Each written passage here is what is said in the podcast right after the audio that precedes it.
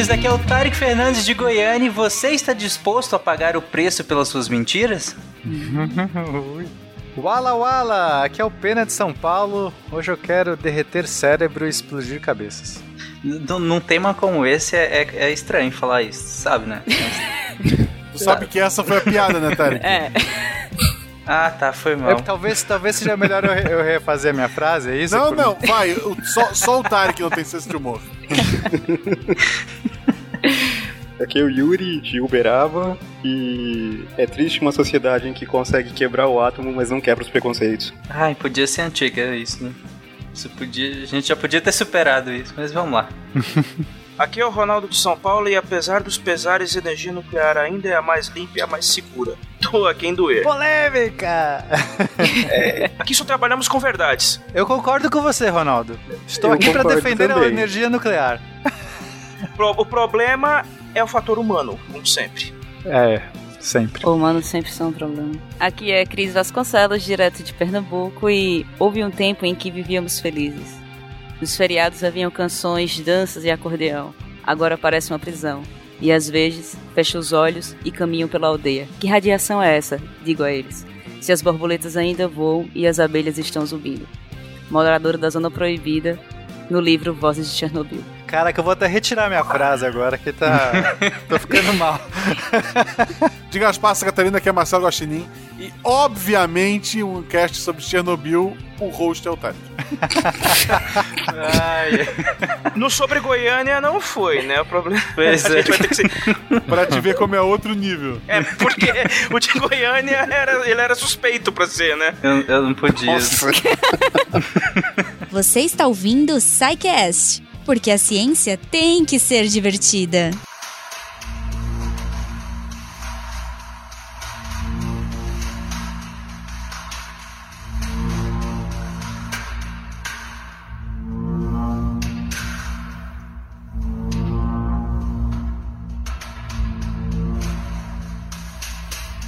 Olá, ouvintes! Hoje nós vamos falar sobre Chernobyl. Ah, no início desse ano, no primeiro semestre desse ano, enquanto a HBO pra- passava aquele desastre que foi a última temporada de Game of Thrones, ela também lançou a série Chernobyl.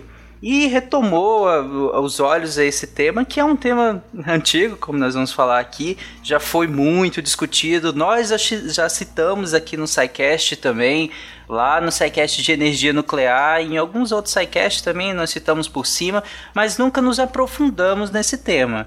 Mas, ah, mas Tarek, agora com o lançamento da série, muita gente falou sobre esse tema, óbvio, youtubers, podcasters e tudo mais, até a, a Globo News, se eu não me engano, tá produzindo uma série em Chernobyl também, né, do Que Mundo é Esse, que é um programa da, da Globo News, e mas é, justamente vendo essa vastidão de material que geralmente foca num- num- numa parte histórica que é nós também vamos falar, afinal é uma parte muito interessante. é, nós decidimos focar também numa parte física, porque a série, inclusive, muito bom. Foca um pouco nessa parte física também, claro que diluído no, no, no- no dilema, nos dramas, na própria narrativa e tudo mais, mas nós decidimos destrinchar essa parte física. Por que, que, que, que tudo aconteceu como aconteceu, se poderia ter acontecido ou não de outras maneiras, e tudo, tudo que envolve essa parte física permeado de história, né? E para começar, como um bom SciCast, não, não vamos voltar na Grécia, como boa parte dos SciCasts, mas nós vamos co- comentar o contexto histórico do- de Chernobyl. Vamos começar comentando o contexto, mais especificamente, do, do programa de energia nuclear soviético, que é o que embasa é, o nosso episódio. O programa nuclear soviético ele começou ainda nos anos 40, pouco, de, pouco tempo depois da, da Segunda Guerra Mundial, muito com base nos documentos que foram contrabandeados dos Estados Unidos para a União Soviética pelos tais espiões, pelos ditos espiões atômicos. A primeira usina nuclear que foi construída na, no bloco soviético e também a primeira do mundo que foi ligada a uma rede elétrica é, fornecedora de energia para o cidadão comum foi a usina de Obninsk, Ob- a usina de Obninsk, inaugurada em 1954 e que operou por cinco anos no, no, no grid de energia elétrica até ser desligada porque era um, era um protótipo e um, um teste de campo das tecnologias da época. Então ela, ficou, ela operou de 54 até 59 no grid, no, no grid energético e permaneceu sendo utilizada como centro de pesquisa até 2002, quando ela foi desativada. O reator de Obninsky, o AM-1 de Atom Mirny, que é átomo pacífico em russo, ele era capaz de gerar 6 megawatts, megawatts de energia. Ele era um, um reator que usava um moderador de grafite e água comum como, como resfriador ou refrigerante. Da, refrigerante não é refrigerante, é refrigerante que a gente bebe, refrigerante líquido resfriador. usava água comum como, como resfriador do reator, diferente de alguns outros projetos que, de outros reatores que usavam água pesada. Esse design do AM1 é o que seria usado para o reator do para o design do reator RBMK, que era o reator da usina de Chernobyl. É, o, o reator da usina de Chernobyl, ele é de segunda geração, né, esse RBMK. E esse sim, aqui, sim. o, o Jobninsky, era o primeira geração, mas seria como se fosse o pai do desse porque estão muitos tipos de, de reatores, tá, gente? É, quando a gente fala reator, tem vários, todos mais ou menos usam o mesmo princípio, que a ideia é você fissionar é, uma, um material radioativo, quando ele se fissiona, ele vai é, jogar nêutrons, que vai começar uma reação em cadeia. A gente pode até entrar em mais detalhes sobre isso. Uhum. Mas basicamente o jeito que você regula isso, como você modera, como você é, refrigera, se você tem um sistema primário e secundário, aí vai variar e aí tem vários tipos com maior ou menor segurança, mais ou menos caro. Alguns precisam de urânio enriquecido, alguns não. Então, nesse caso aqui, a gente está falando de um reator que usa, né, no caso, grafite como moderador. Isso é super importante para a gente entender mais para frente a, o que, que é esse moderador, por que, que o grafite acabou, talvez, é, causando, sendo um elemento importante aí para a tragédia de Chernobyl. Uhum. o, os reatores com, que usavam grafite como moderador, como moderador era um design básico, quer dizer, foi um design preferido do, do programa soviético em relação ao design do do reator de água pressurizada, que é o reator PWR. Esse reator, inclusive, esse modelo de reator, inclusive, é o reator que a gente usa, que, que tem no Brasil, que são os reatores das, das três usinas de Angra. Sim. Que é, um, que é o reator que usa o líquido de refrigeração primário, geralmente água desmineralizada, ainda não é água pesada. Ele é bombeado sob alta pressão para dentro do núcleo, onde ele é aquecido pela energia de fissão. Essa água aquecida flui de volta pelo circuito para um sistema de geração de vapor, onde, energia, onde essa energia térmica é transferida para o sistema secundário através de trocadores de calor ou permutadores de calor. E essa troca ela provoca o fluxo de vapor que vai gerar as turbinas que vão gerar eletricidade, enquanto o vapor volta para o sistema resfriado para dar a sequência do ciclo novamente. Vamos só dar um passo atrás, pessoal que nós começamos, né, dando o Ronaldo falou desse contexto histórico do programa nuclear soviético pós Segunda Guerra Mundial e da estrutura soviética criada para dar base a esse programa nuclear, que tinham vários problemas, inclusive financeiros, e isso levou a alguns caminhos diferentes de outros que nós vamos comentar aqui, né, que é, questões financeiras, de tecnologia acabou encaminhando o programa para alguns caminhos específicos, né? E, mas antes disso, acho que uma, uma peça principal daqui de, todo, de toda a série, do que nós vamos falar aqui também, é a questão do reator. Né? Inclusive no último episódio da série, o Legazo faz né, um, um, ali um disclaimer explicando mais ou menos como é que funciona. Vamos, vamos tentar destrinchar como é que funciona basicamente um reator e aí a partir daí nós vamos passar para quais tipos de reator e como que a gente, o que que vai mudando de um para outro a partir dessa base comum. Certo, então vamos, vamos entrar aqui né, no, no, como é que funciona um reator nuclear. A ideia de um reator nuclear é você gerar energia elétrica a partir de alguma reação nuclear. No caso, a única reação nuclear que a gente consegue fazer até hoje é a fissão nuclear. Tem dois tipos, tem a fissão e a fusão. É, fusão dá muito trabalho. até o, bom, a fusão é o que acontece no Sol, né? O que, que o Sol faz? O Sol é um grande reator nuclear que ele junta, ele fu funde, ele pega elementos leves e juntem elementos mais pesados e nessa, nesse processo, muita energia é liberada. A gente até hoje não consegue fazer fusão nuclear, a gente gasta mais energia, a gente até faz fusão nuclear, só que a gente gasta mais energia do que tira. Então, o dia que a gente é, conseguir bom. fazer uma, uma usina de fusão, aí a gente vai estar tá falando de uma energia muito limpa e muito poderosa, muito potente, mas a gente não chegou lá. O que, que a gente tem hoje? A bomba H. a gente só... Não, mas é... fazer, bomba, fazer bomba é sempre mais fácil, né? Fazer reações sem controle é fácil. É. Agora você fazer fusão controlada, né? Pra você conseguir tirar energia de maneira controlada é bem mais complicado. Mas então vamos entender o que, que é a a fissão nuclear. A fissão é quando você pega um elemento pesado e ele decai, ele se desmancha, ele se deteriora, ele se desfragmenta e nesse processo ele libera energia. Todos os elementos mais pesados do que o ferro, eles são suscetíveis à fissão, porque eles são de alguma maneira instáveis.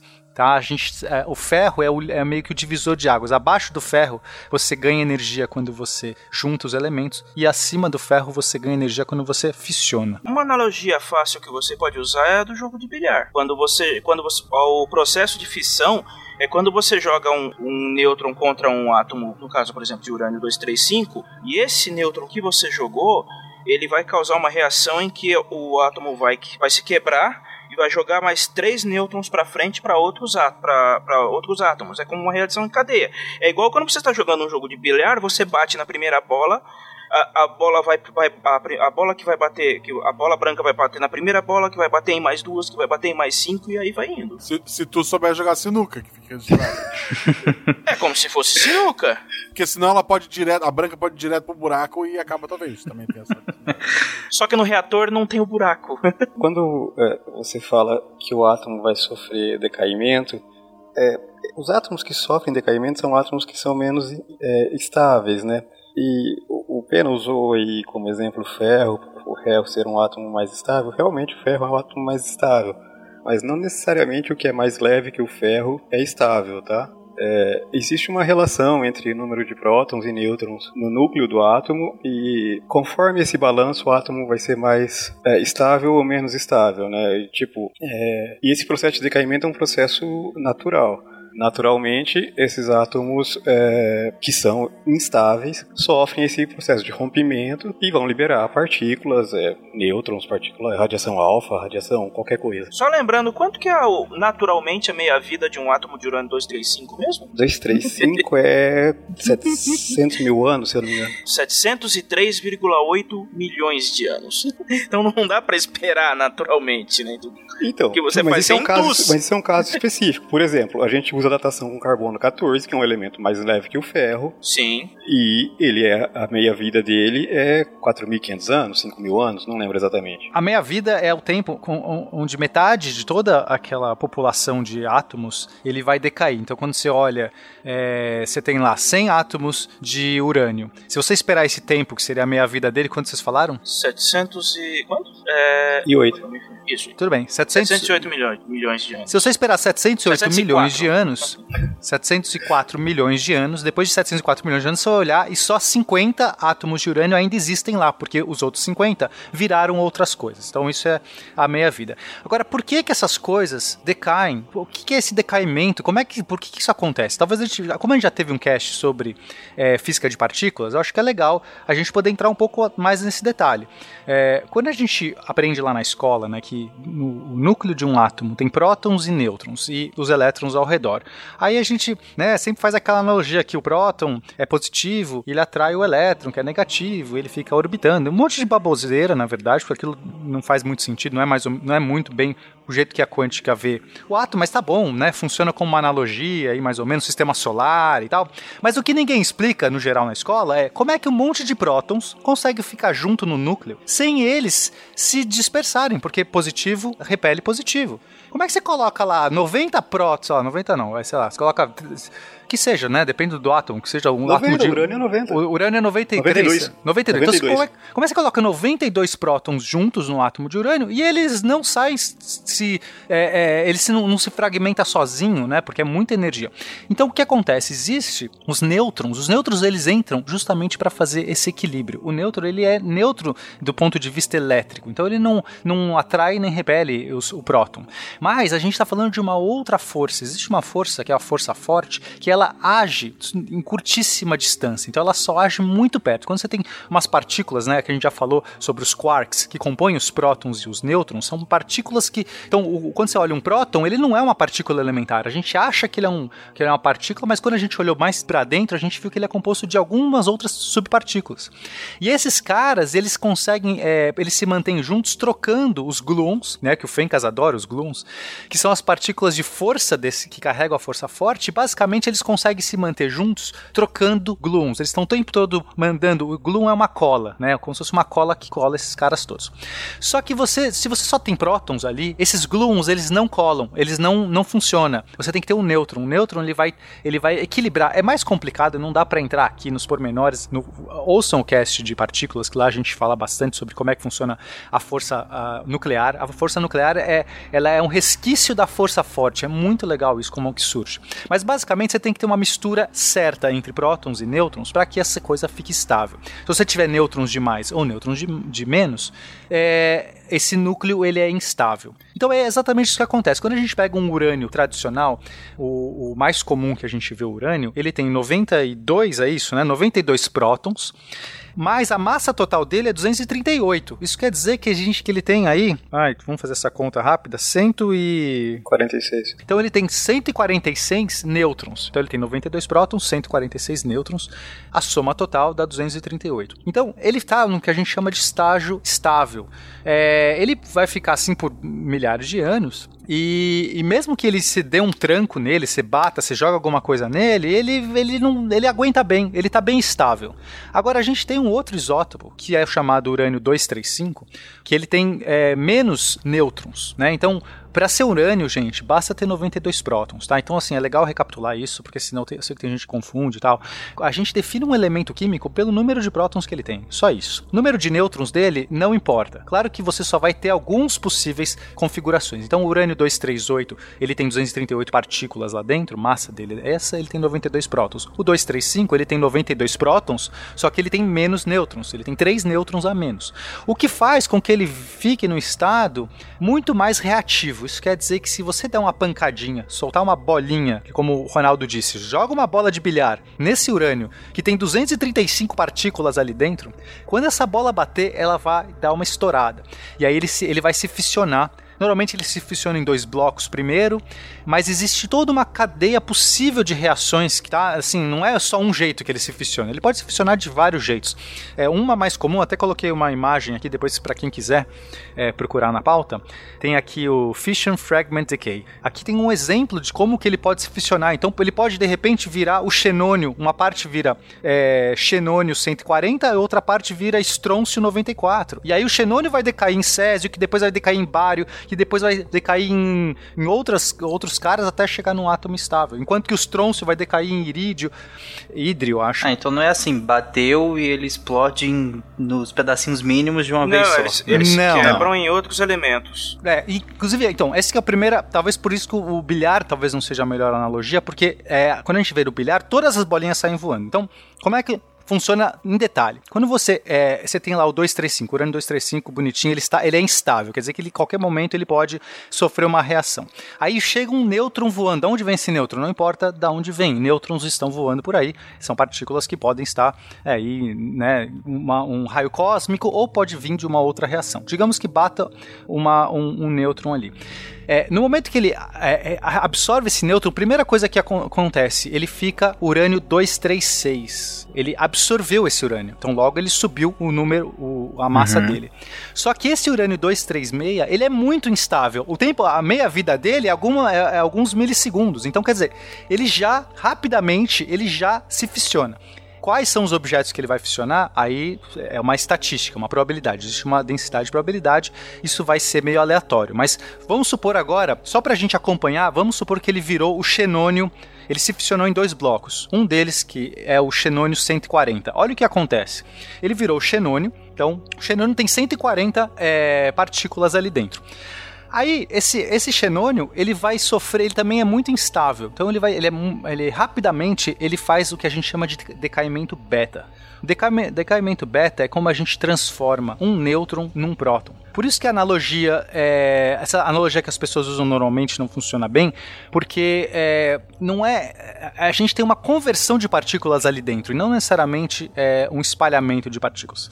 Mas, é, mas desculpa, só, só antes, antes de um, um, ponto importante. Quando ele se fissionou em xenônio e estrôncio, é, três nêutrons saíram voando nesse processo, tá? Dois ou três nêutrons, aí depende do. Três. do nesse caso é três, né? Não, dois, três, cinco é sempre três. Três nêutrons saíram voando. Ele fica instável, ele se fusiona em dois e três nêutrons saem voando. Então esses três nêutrons podem acabar levando a outros átomos a, a, a fazer uma reação em cadeia em outros átomos. Só que agora a gente vai ter, por exemplo, esse xenônio. Esse xenônio, ele também é instável. E aí ele vai fazer um decaimento beta. O que é o decaimento beta? É quando você tem a emissão de um elétron e também de um antineutrino. Então você vai emitir um elétron. Então se você tem um nêutron e você emitir um elétron, esse nêutron ficou positivo, certo? Você estava com uma carga neutra, emitiu uma carga negativa, que seria na forma de um elétron, o que sobra é uma carga positiva. Só que a massa é a mesma, é quase a mesma, um pouquinho menor. Então esse nêutron, quando ele emite esse elétron, ele vai acabar virando, e também um antineutrino aí, que não importa agora, é só por uma questão de paridade, que eu não vou entrar em detalhes, ele acaba virando um próton. Você fala assim, nossa, como é que um nêutron vira próton? É fácil, é só emitir um elétron e um, um antineutrino. Então, esse xenônio, ele vai acabar virando césio, né? Só que se a gente olhar, por exemplo, na tabela, na tabela periódica, o xenônio, deixa eu achar aqui o xenônio. O xenônio ele é 54. E aí ele é então a massa dele nesse caso é 140, é um xenônio é, instável. Ele vai virar o césio, que é 55. Então de 54 prótons, ele ganhou um, ficou pra, foi para 55. E agora esse césio também é instável. E esse césio vai também emitir um, uma, um, vai ter um decaimento beta, também vai emitir uma, um, um elétron. E aí ele vai ir para o bário, que é 56. Então você vê como os elementos vão virando outros elementos por conta conta dessa estabilidade. Até chegar um ponto que você chega num elemento que é mais estável. O que é mais estável? É aquele que tem uma meia-vida enorme, de milhões de anos, e aí ele para. Para todos os efeitos, ele para de, de, degradar, ele para de ter o decaimento. Então, é, voltando. Existe essa coisa das bolas de bilhar, sim, que é quando você explode o núcleo, né, ou fissiona o núcleo, sai alguns outros nêutrons, seriam nossas bolas de bilhar, só que essas outras coisas, elas continuam sendo radioativas elas continuam emitindo partículas e são subprodutos que continuam, às vezes, é, por milhares de anos, dependendo do subproduto, pode ser um subproduto radioativo, que vai perdurar. E é por isso que o lixo nuclear, ele é radioativo. Ele continua sendo... É, você tem que tomar muito cuidado com o lixo nuclear. Depois que acabou a reação, o subproduto ainda é reativo. Justice was done. See, a just world is a sane world. There was nothing sane about Chernobyl.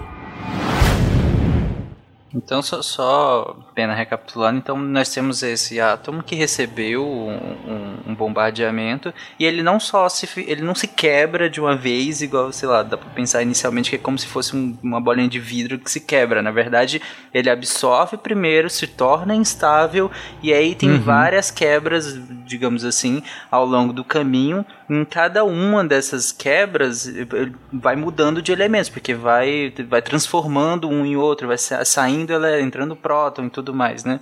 Exatamente. Nessa de trocar números de prótons, você troca, óbvio, o elemento, né? Como você falou lá atrás, o urânio é urânio porque tem 92 prótons, né? Então, se ele for Sim. te perdendo prótons, ele vai virando outro elemento que não o urânio, né? Na verdade, Tarek, isso é uma classificação nossa, porque do ponto de vista da, do, do átomo ali, se ele converteu de, de neutro para próton, é, é assim, ele não, ele não tá falando, não, mudei de nome sim, agora, sim. né? Tipo, é, mudei de nome, agora eu sou estrôncio, não, agora eu sou bário, não.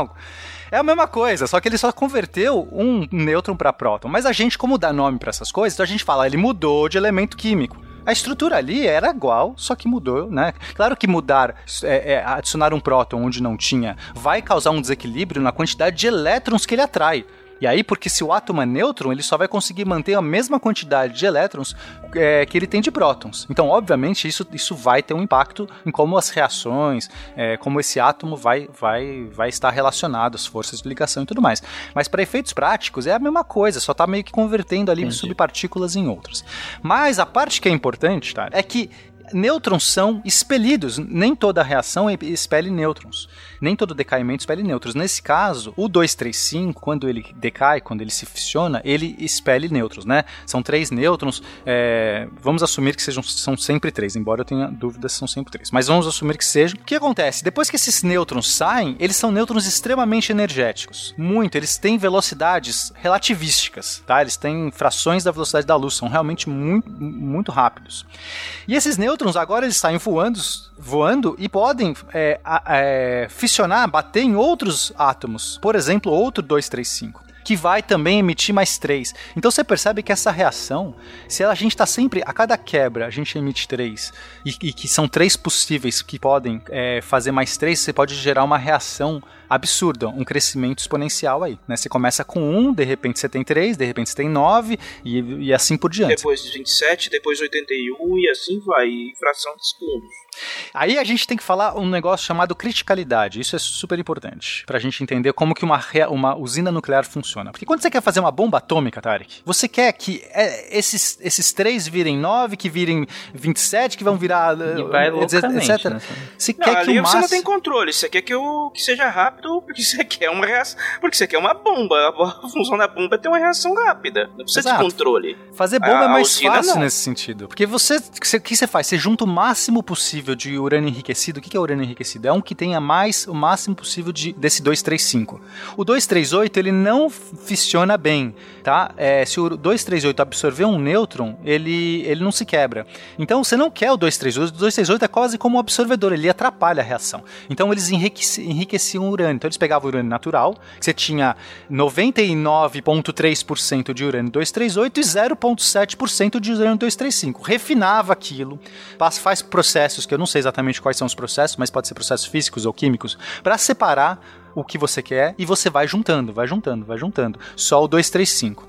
Quando você chega a partir de um ponto, que é o que a gente chama de ponto crítico, é aquele que você tem tanto átomo junto que a cada reação que você fizer, você tem a chance de um desses três nêutrons conseguir acertar pelo menos mais um desses caras. Então, quando você chega nesse ponto, que é o ponto crítico, onde pelo menos um nêutron continua encadeando a reação, essa reação não para mais. Né? Porque se você tem uma distância tão grande desses átomos, a, a tal ponto que nem, é, em média, menos do que um nêutron é, dispare a próxima reação, a, a reação termina. Né? Você pode começar, digamos, com 100 átomos disparando, mas se em média é, nenhum dos nêutrons consegue a, a, fazer a próxima, então você vai diminuindo, diminuindo, a reação para. A gente chama isso de ponto subcrítico.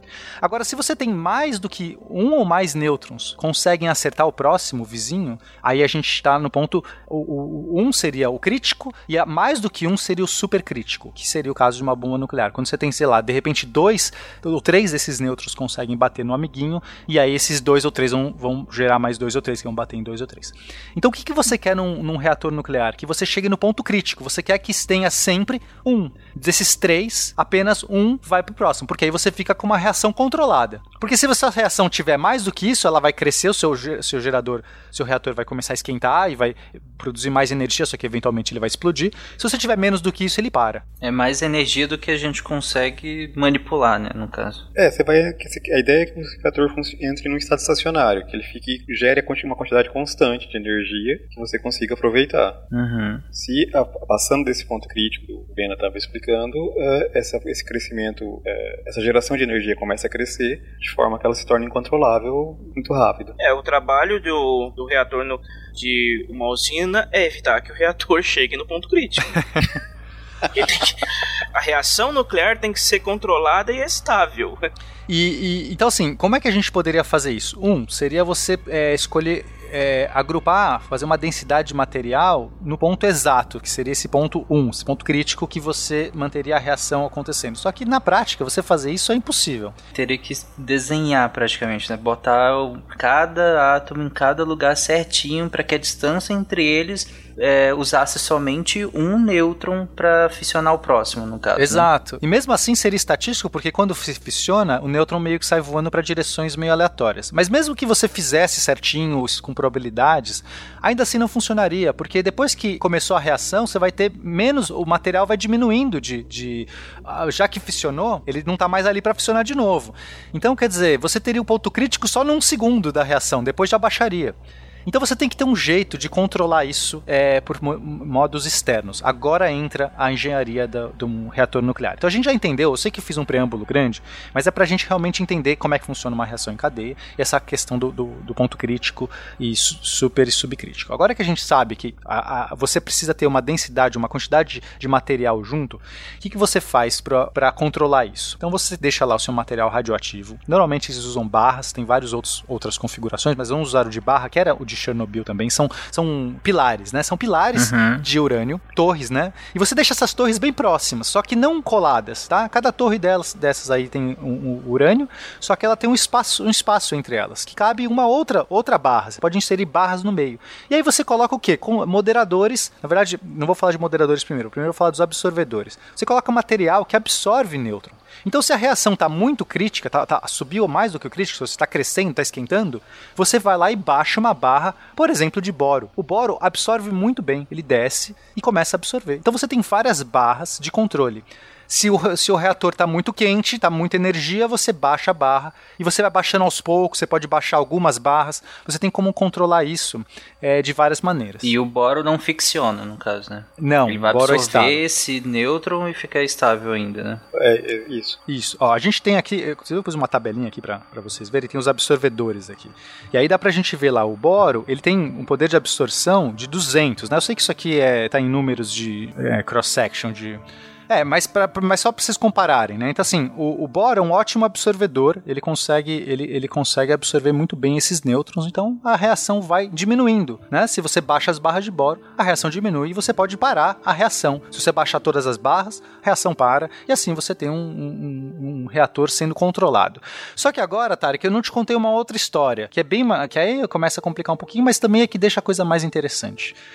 É, a reação, quando você emite é, esses nêutrons, lembra que eu falei que esses nêutrons são relativísticos, eles têm uma velocidade gigantesca? O nêutron é tão rápido que ele não consegue é, é, acertar os outros átomos ao redor.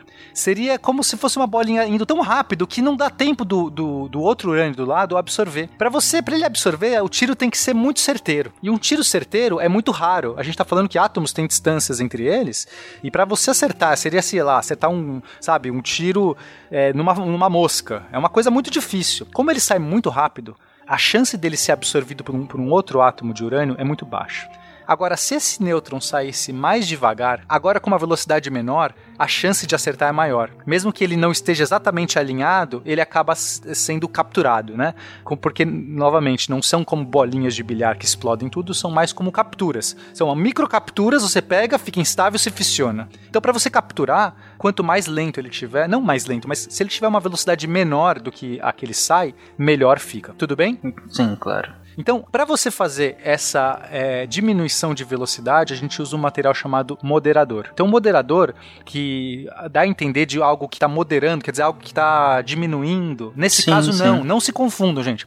Absorvedor é o que diminui a reação. O moderador ele faz o efeito que a gente chama de deixar os, os nêutrons térmicos, transformá-los em nêutrons térmicos. O que, é? Com uma velocidade compatível com a, o, a vibração natural, né, com a temperatura dos átomos. Lembrando que a temperatura nada mais é do que a agitação dos seus átomos. Então, um nêutron que está muito rápido, que sairia da reação e iria embora, ele acaba sendo é, absorvido por um moderador, quer dizer, absorvido não, ele acaba espalhando o moderador, e nesse choque que ele dá com esse moderador, ele perde velocidade, e agora ele vira um nêutron mais lento. E esse nêutron mais lento pode então ser absorvido por um outro átomo de urânio 235, e a reação acontece. Uhum. Então, na verdade, o moderador, ele, entre aspas, piora a reação, no caso, né? Não, ele é um facilitador da reação. Ele aumenta a reação, no caso. Ele, ele aumenta, ele permite a reação. Eu tô falando assim, piora no, fazendo um juízo de valor em relação, ah, digamos, sim, que, sim. que, que tá saindo do controle, ele, ele pioraria, né?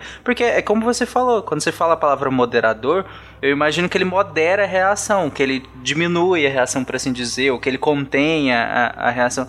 Mas agora que eu entendi, que você falou que na verdade o absorvidor, no caso, que, que vai fazer esse, esse papel, o moderador ele vai diminuir a velocidade desse nêutron e diminuindo a velocidade, na verdade, ele vai ter maior capacidade de atingir outros, outro urânio, por exemplo, né? Isso, então ele aumenta a reação. O, o moderador, ele aumenta a reação, ele diminui a velocidade do nêutron e essa diminuição diminuição permite que mais é, reação aconteça, ou seja, mais é, outros átomos de urânio é, sejam é, ativados, disparados. Beleza. Então, sem moderador, você não tem a reação. Quer dizer, você tem que ter muito mais átomos junto para que aconteça a reação. Quando você põe um moderador, você permite com que menos átomos já aconteça essa reação. Ah, o moderador, no caso, ele, ele serve como facilitador da, da, da reação nuclear no, no reator. O absorvedor, na forma das barras ou hastes de, ou hastes de controle do reator, elas estão lá para impedir que essa reação suba demais e saia do controle. Tanto que eles que tem níveis de,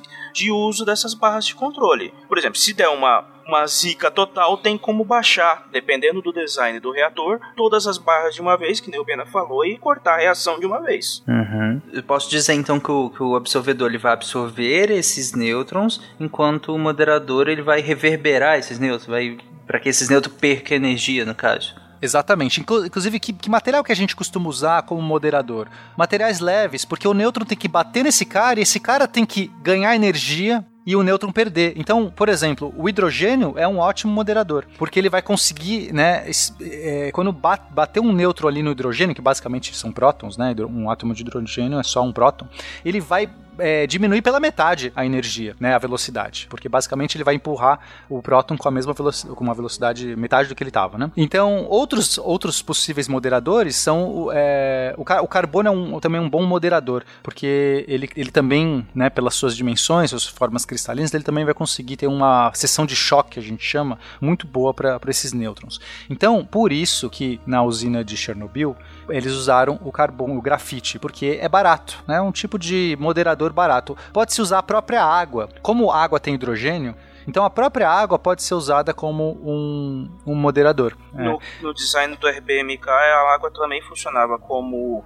par moderador parcial e resfriador. É, mas o mais importante era o grafite, né? No Sim, caso, o mais importante o... era o grafite. É que, é que o, o, o, design previa isso. O grafite estava lá como principal como moderador, mas a água também, ag, também agia como moderador, mesmo sendo a principal função dela ser resfriador. É, mas em outras, é, em outras é, usinas, por exemplo, de Angra, a água ela é de fato é, muito mais moderadora nesse caso. E isso é, é, é importante porque ele vai dar uma segurança a mais.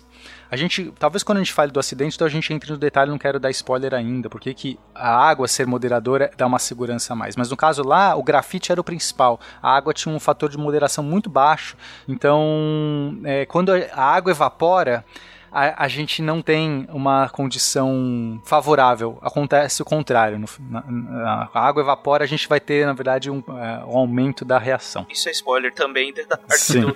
que também faz parte do, da bola de neve que foi o acidente. Dentro, Sim. então, de, desse, desse reator que vocês falaram. Nós temos, até agora vocês explicaram absor os absorvedores, né, os moderadores, o combustível, né, que é o próprio urânio, né, que é quem vai, diga, fornecer a energia, né? E tem mais alguma coisa? Então, aí tem como é que isso vira energia elétrica, né? Porque por enquanto a gente só falou como reação em cadeia. Tudo isso é para controlar a reação em cadeia. Tudo isso não entra na energia elétrica. Então, barras de urânio se fissionam sozinhas, né? Porque você tem essa emissão de nêutrons meio que espontâneo, ela gera essa reação meio que pode ficar sem controle. Para você controlar, você baixa o moderador, o absorvedor. Então você já tem um controle. Você usa o moderador para facilitar a reação. Sem os moderadores, a reação não aconteceria, seria muito difícil de acontecer. Então você já tem tem duas coisas, uma que dificulta e uma que favorece.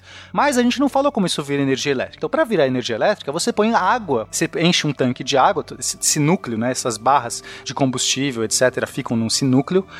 É, e aí você enche esse núcleo de água, a água vai esquentar por conta que da própria reação. Essa reação, além dela ficar emitindo nêutrons, ela emite energia, tanto na forma de calor quanto na forma de fótons, né, raios gama. Então, é, isso acaba esquentando a água que está ali. Essa água, ela vai. Aí tem de várias formas, depende do tipo do, do reator, mas basicamente essa água vai é, virar vapor e mover uma turbina. Essa turbina, então, o que, que a gente tem? Exatamente uma turbina numa, num, numa usina a carvão. A diferença é que na usina a carvão você queima o carvão, o carvão esquenta a água, a água vira vapor, mexe uma turbina, a turbina girando eh, cria energia elétrica. Aqui uhum. é a mesma coisa. A diferença é que a água ela está recebendo energia da própria reação, é, reação nuclear, vira vapor, gira Não uma de turbina. Uma queima, né, no caso. Não de uma queima.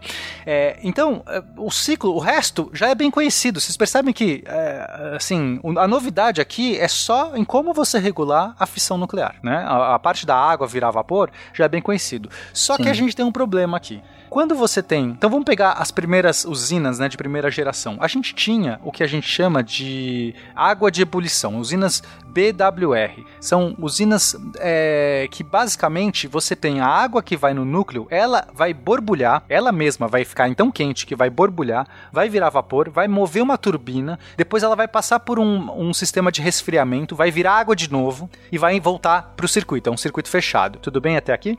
Uhum. Então essa turbina vai mover, a água volta, fica líquida, recebe calor, evapora, etc. Isso vai ficar para sempre. Só que a gente tem um problema. Essa água, ela está em contato com a substância radioativa. Exato. Então essa água vai, vai levar elementos radioativos. E lembra, não é só o urânio que é radioativo. Os subprodutos também são. Né? Lembra que eu mostrei que tem várias cadeias que vão acontecer e vários subprodutos. Então você vai ter, sei lá, iodo que vai, vai ser radioativo, vai ter é, estrôncio, vai ter um monte deles que vão estar ali. Essa essa água vai acabar capturando, vai acabar levando. E esse vai levar e contaminar a turbina. A turbina vai ficar contaminada com elementos radioativos.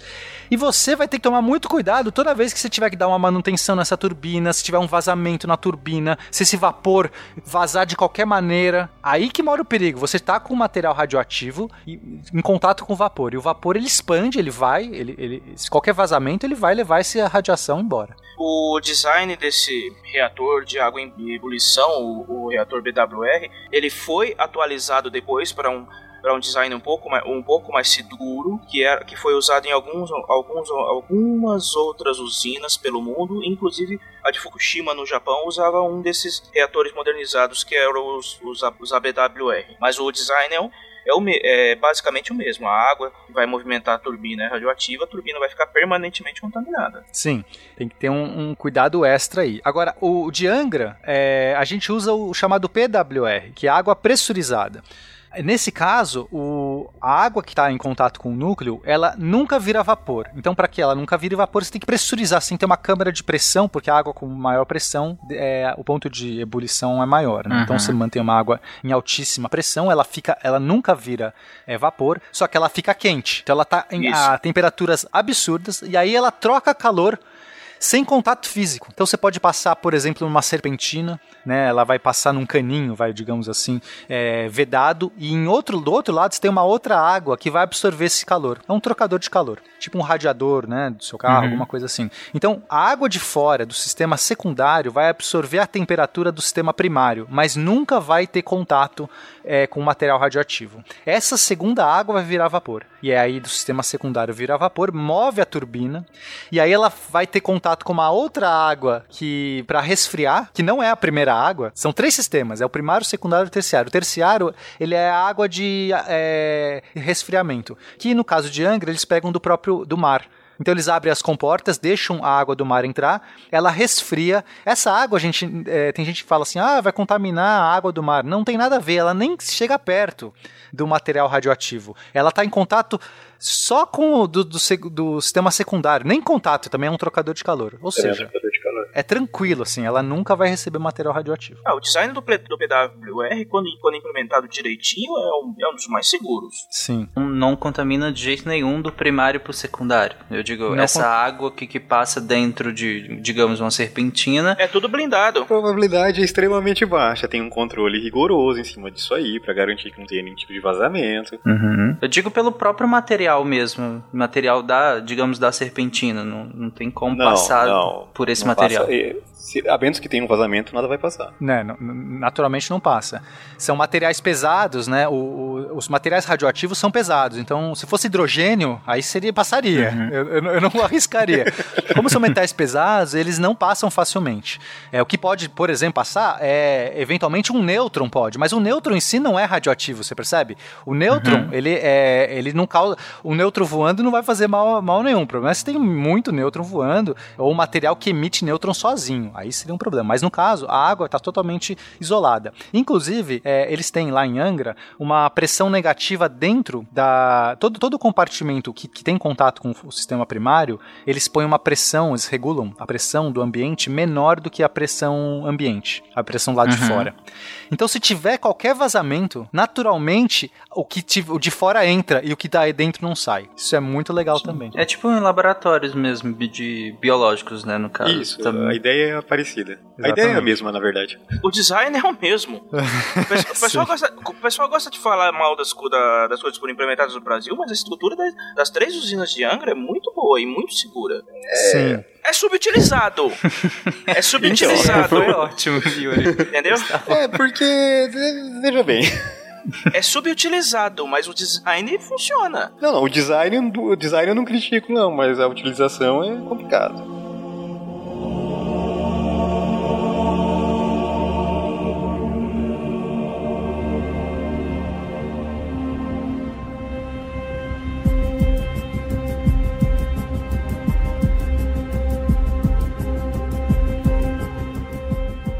Até agora nós fomos por dois caminhos parecidos, né? Que os dois usam o mesmo sistema, que é água, que vai trocar calor e vai mover uma turbina. Uma é pressurizada, não chega a evaporar, a outra a gente usa o vapor em si, né? Não, não. Uma a gente usa o vapor diretamente que sai do contato com, a, com as barras lá no, é, no material nuclear e a outra é o que entra em contato com o material nuclear não entra em contato com a turbina. Sim, sim. Um usa o vapor direto, diretamente, né? Entrou em contato com o material nuclear que, que vai é, emitir calor e aí vai evaporar, vai esquentar a água, evaporar e girar a turbina, diretão.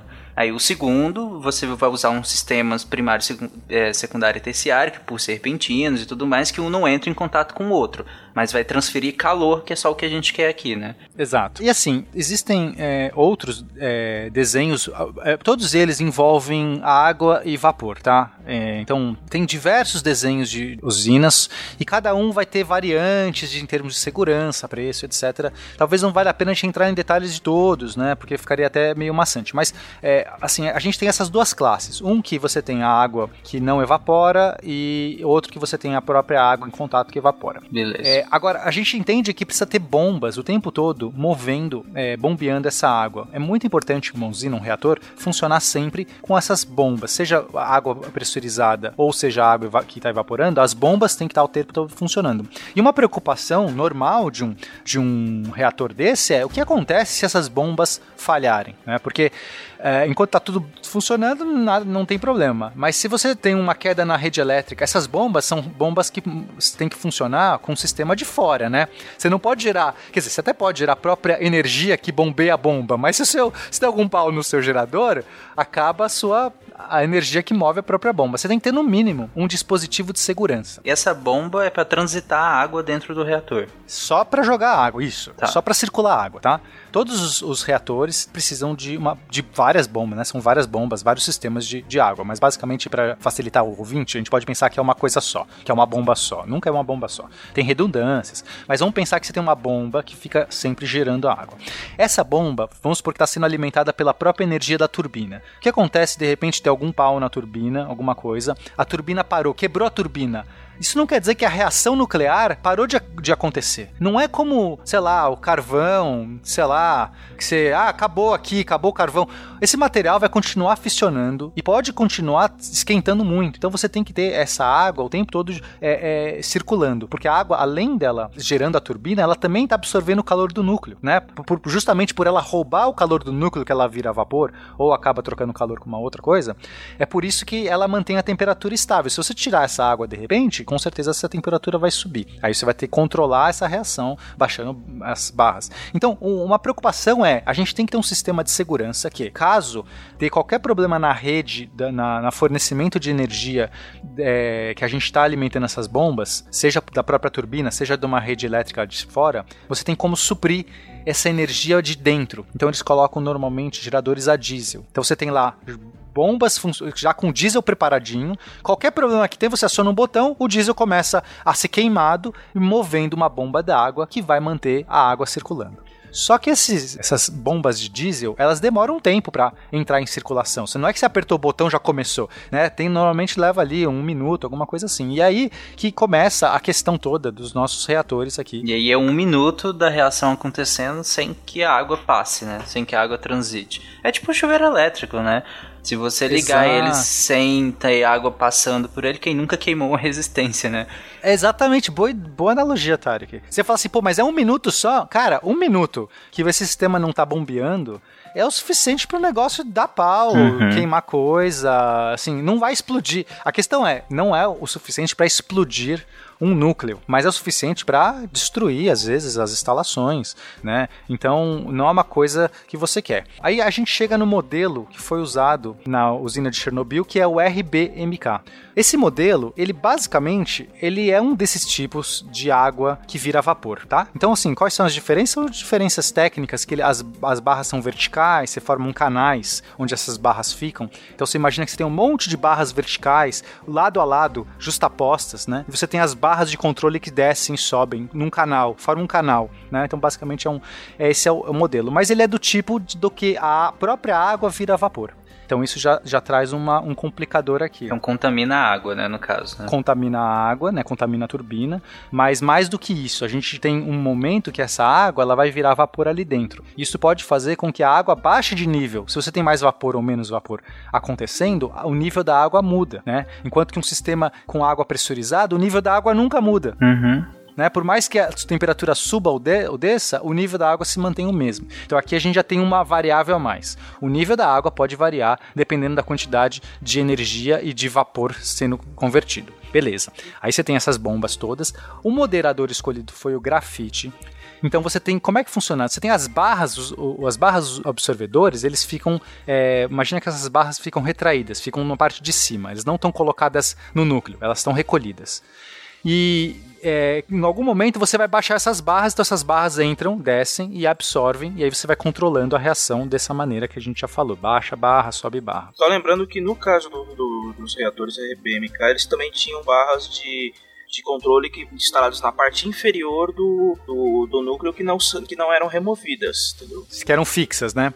As barras fixas. Perfeito. É em bem menor quantidade, mas o núcleo também tinha um número de barras fixas na parte inferior. Ó, inclusive, se vocês quiserem ver, aqui tem um esquemático, o Ronaldo colocou um esquemático das barras. Isso é bem legal. Para você ouvinte que, que, que, clicar aí no, no post, dá uma olhada. Então aqui a gente tem uma visão de cima, tá? Da, do que seria o núcleo do reator. Então todas essas barrinhas, acho que é cinza, eu sou daltônico, eu vou chutar que é cinza. As cinzas são as barras de urânio. E aí no meio dessas, dessas coisas, vocês têm. Eu não consigo nem ver essas diferenças de cor. Aí você tem aqui 167 hastes de controle. Que cor que é essa? Não sei. Verde. Verde, Verde obrigado.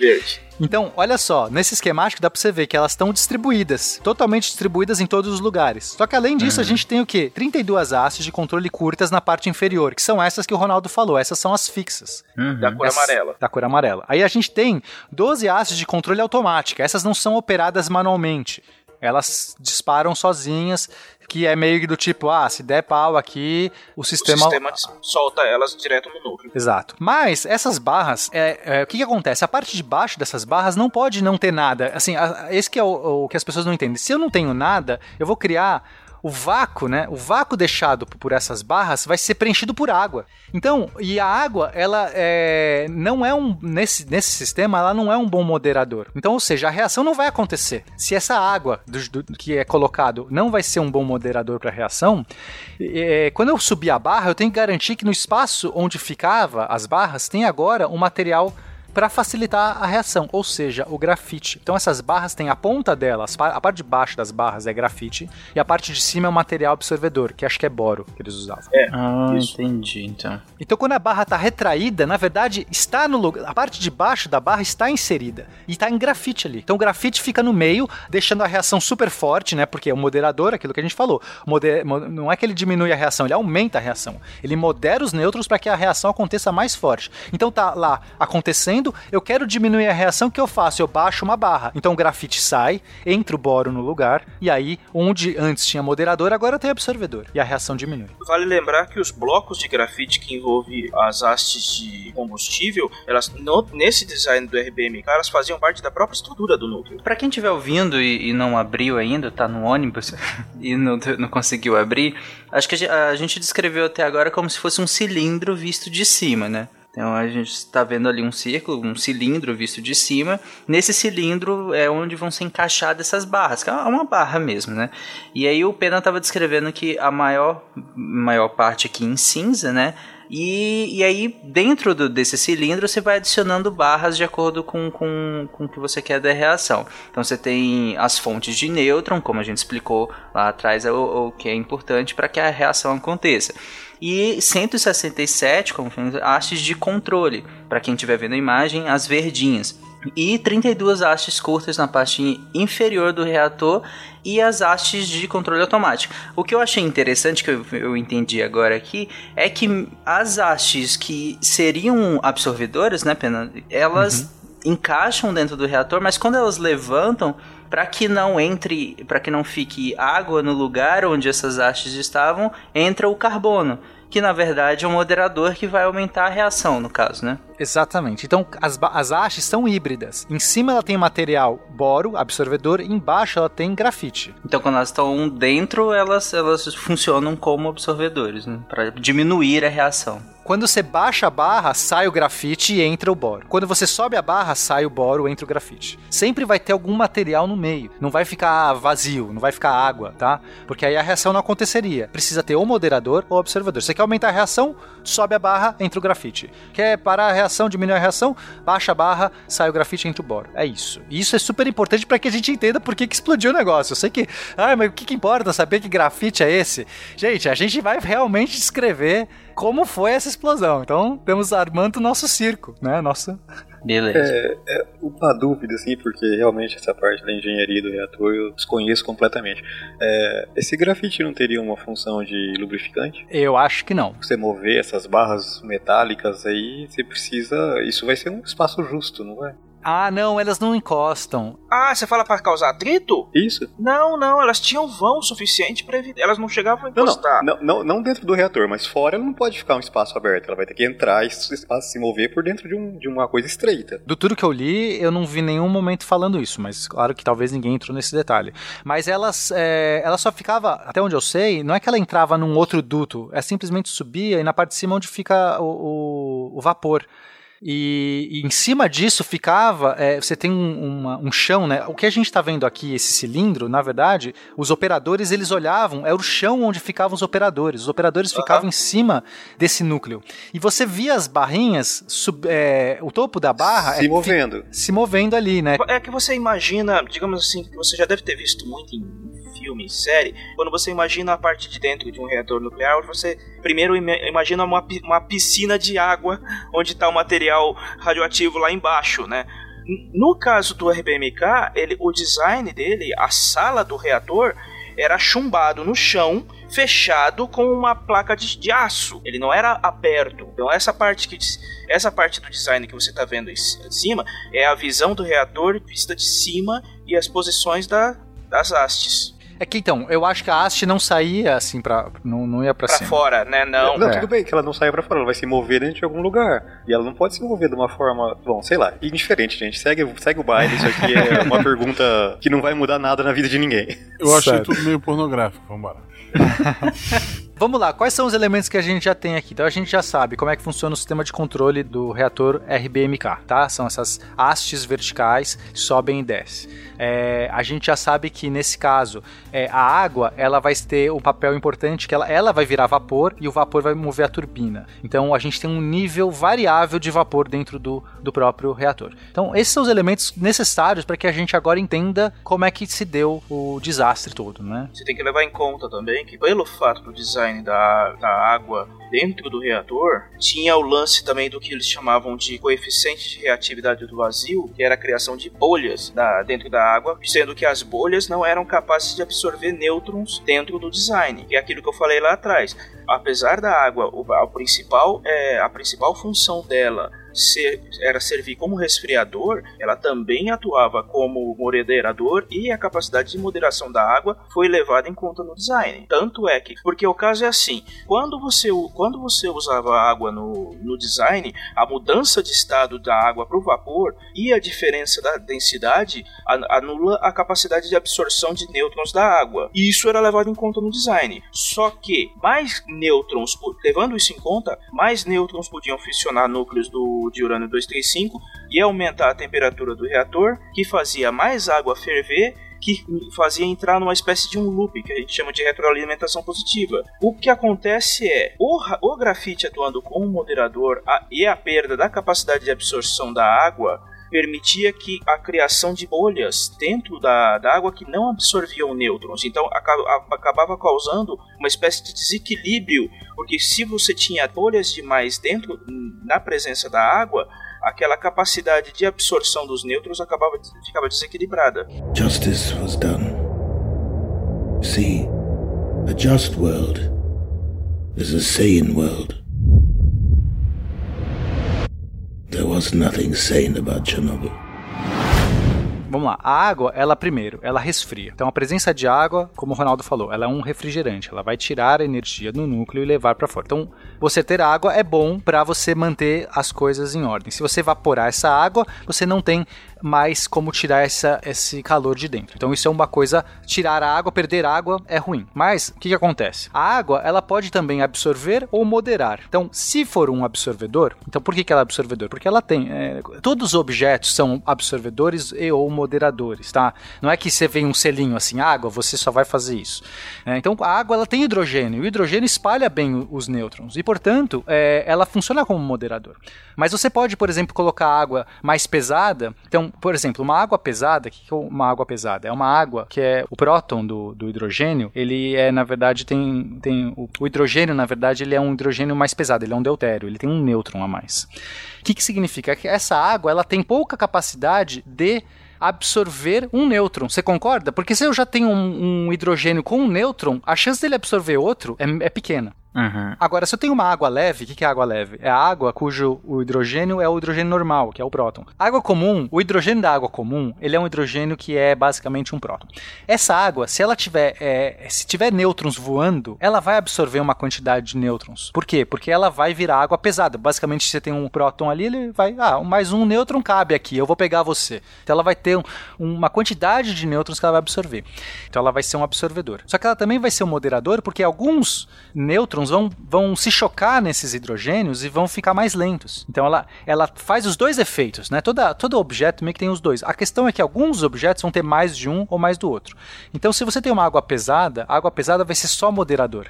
Ela não vai absorver quase nada. Ah, tá. então quando você quer ter um, uma, uma usina de que a água vire, seja o próprio moderador, que não se precisa de grafite, você pode recorrer, por exemplo, à água pesada, ou seja, uma água feita com deutério em vez de hidrogênio. A água leve, ela pode, ela é predominantemente é, absorvedora. Olha, eu tenho até um gráfico, um gráfico não, uma tabela, dá uma olhada aqui, Tarek, isso aqui é muito legal. Onde a gente consegue ver, ó, se você colocar aqui, apesar que aqui não vai ter água só, só vai ter hidrogênio, mas a gente tem, por exemplo, H1 moderator, tá lá, né, moderador. Então, a gente tem aqui uma tabela de, de moderador. Então, H1, o que é H1? É o hidrogênio normal. Scattering é quanto ele espalha, basicamente é quanto ele modera, quanto ele, ele tira energia do nêutron. Então, 20 captura 0,2. Então você vê que a, o hidrogênio ele espalha muito, ele é um ótimo moderador, mas ele, ele, ele absorve, né, um, ele captura, seria o absorvedor, o poder absorvedor dele, 0,2. Não importa muito o que é essa unidade, tá? É, vamos só, só entender a proporção. Agora, o H2, que é o deutério, que é o hidrogênio pesado, a, o scattering dele é 4, quer dizer, ele, é, ele, ele espalha muito menos, porque ele é pesado. Você vai espalhar menos, você vai moderar menos. Só que a captura dele é 0.0003. Isso quer dizer que o que importa para você não é os números absolutos, mas as diferenças. Então, o o deutério, que é o hidrogênio pesado, ele é muito melhor moderador do que, do que absorvedor. Porque a diferença de 4 para 0.0003 é muito maior do que 20 para 0.2. Uhum. O próprio carbono, que a gente veio citando como um moderador usado né, pelo, por esse reator, olhando a tabela aqui, que claro a gente vai deixar no post também, ele tem o nível 5 de scattering, né, de, de, de moderador, e de captura ele tem 0.002. Então, tipo, ele é menos capturador do que o próprio hidrogênio 1, que é da água, né? No caso. Só que a diferença, no caso aqui, é menor, né? Não, ó, de 20 para 0,2 é, é muito menor do que 5 para 0.002. Uhum. Por isso que o carbono, no caso o grafite, é um ótimo moderador. E ele, no caso aqui, ele captura até menos e, inclusive, é, faz o scattering menor do que o próprio hidrogênio. Né? Exatamente. Né? Então, o carbono espalha menos, diminui menos a velocidade, só que ele absorve muito menos ainda. Então, o que importa pra gente é a razão. Porque não adianta você espalhar um monte e absorver tudo. Assim, né? assim eu absorvo muito, mas espalho bastante. Não adianta. Porque o que para nós importa é a taxa de nêutrons dessa, dessa conta louca, do quantidade que você absorve da quantidade que você espalha. Então o carbono é muito melhor do que o hidrogênio para absorver. O hidrogênio ele espalha muito, mas absorve relativamente ah, é, alto aqui, né, em comparação com esses caras. Agora, quando a gente compara com o boro, o boro ele espalha 2 e absorve 200. Aí sim a gente está falando de um material sim. absorvedor. É, aqui eu não tenho, o que eu posso chamar ele de, né, predom, com certeza predominantemente absorvedor, né, até pela diferença, né, de 2 para 200, né? Exato. Então agora a gente pode entender melhor melhor isso que o Ronaldo estava falando. É, todo objeto, né, no caso a água, toda água ela vai ser absorvedora ou moderadora e você tudo depende de como você dimensiona o seu reator para funcionar com aquele objeto. Então a água, por ter hidrogênio e oxigênio, ela vai ter essas propriedades. Aqui a gente não tem exatamente da água, quantidade por água, mas dá para a gente ter uma ideia. É, a questão é quando você evapora a água, então nesse caso, como essa água aqui é uma água leve do gerador de, do, do reator de, de Chernobyl, então o, o que, que é esse vácuo? Não é que é vácuo, na verdade verdade, é o, o, o vazio deixado pela essa água, né? Quando ela vira vapor, ela vai ter um, o lugar onde antes tinha água, agora não tem mais água. Tudo bem? Imagina que você está evaporando. Então você vai, o nível está baixando e aí você vai criar essas bolhas que o Ronaldo disse. É essa, essa diferença de um volume que antes estava preenchido por água e agora está preenchido por vapor. O vapor ele é tão espalhado os átomos que ele não vai conseguir absorver e nem espalhar muito bem. Então nesse caso a água quando ela evapora aqui, ela vai perder a capacidade absorvedora dela. Então, uhum. mesmo que seja pouco, ainda assim é uma quantidade que está sempre absorvendo. Se você está com a, os tanques cheios d'água, ela está sempre absorvendo ali um pouco, né? Ela está sempre funcionando daquela maneira. Você tinha os grafites que moderam muito bem, né? Mas é, a própria água, ela vai ter uma, um pouco de moderação, mas nesse caso, predominantemente a, absor absorção. Quando ela evapora, a gente chama de coeficiente de vácuo positivo, porque a ausência da água favorece aumento da temperatura. Aumenta a temperatura, porque agora você tirou mais material que absorvia. E por tirar material que absorve, você está favorecendo a reação. Agora que mora o perigo, Tarek. Agora, a diferença na Diangra. A Diangra, a água, ela tem um fator modera de moderação muito maior. Então, ela, inclusive, ela é recheada com... Recheada. Ela, ela tem uma, uma dose de outros é, materiais e tudo mais para que você mantenha ela como um ótimo moderador. Então, quando a água evapora, o que, que você está tirando? Elemento moderador. E nesse caso, moder elemento moderador é aquilo que mantém a reação acontecendo. Então a gente chama de coeficiente de vácuo negativo. Quando a água sai, a reação diminui. Entendeu a diferença? Beleza. Então a gente tem aqui no caso de Chernobyl um coeficiente positivo de vácuo, ou seja, a água evaporando, a reação aumenta. A gente tem o nível da água variável, não é o caso de Angra, por exemplo, que a gente tem a água pressurizada sempre líquida. E que mais que a gente tem aqui? A gente tem essas barras de grafite que, que funcionam como moderador. Sempre que as hastes estão levantadas, o grafite entra no lugar, fazendo essa reação acontecer. Só para deixar claro, Pena, é, você falou então que em Chernobyl, pela característica da água e como o Ronaldo falou, até pelo modo como esse reator foi projetado, né, a relação de, de relação água, é, hastes e, e, a própria estrutura do, do reator, quando essa água evapora para fazer né, funcionar o reator e tudo mais, ela, você tem o potencial de aumentar a reação, né? Porque aí você vai perder o efeito absorvedor dela. Exato. Aí você aumenta a, a, reação. Que é o contrário do que você falou que acontece em Angra. Por ser uma água pesada, que funciona como moderadora, quando você retira essa água na forma de vapor, você tem menor quantidade dentro, na verdade você vai perder, você diminuir a reação, porque você tirou quem favoreceria a reação, que é a água como moderadora, ou seja, a água pesada. Exatamente. Eu só não sei se é água pesada que eles usam em Angra, porque tem outras maneiras de você transformar a água como moderador, tá? Assim, ah, sim, Então essa informação eu não tenho certeza. Pode até ser que seja água pesada, só não, não tenho certeza. O problema do reator RBMK é que conforme a, a, conforme a Comissão Soviética, ainda nos anos 50, fizeram a análise de quais modelos eh, de reatores eles deveriam usar no projeto de energia nuclear do, do bloco, eles chegaram à conclusão de que o reator RBMK de design soviético era uma solução mais viável para o país por, sim, simplesmente porque era um projeto barato. Uhum. Ele era um, ele, ele, o, o design em si ele tem uma série de problemas de de segurança, como no, no caso da relação água-grafite, por exemplo, que a, à primeira vista tornavam o, o reator BMK muito instável. Ele, apesar de que ele, ele relativamente funcionaria bem, mas bastava um, um, certo nível de desequilíbrio em um ou outro fator que fazia o, o, o reator não ser tão seguro. Mas até aí, a gente está falando de problemas relativos que poderiam causar um, derreti um derretimento no parcial do reator ou um vazamento localizado, incidentes que, apesar de graves, não, não seriam classificados como catastróficos. O problema, uhum. o problema que, do que aconteceu em Chernobyl foi uma cadeia, uma sequência de eventos é, deliberados que causaram aquela situação particular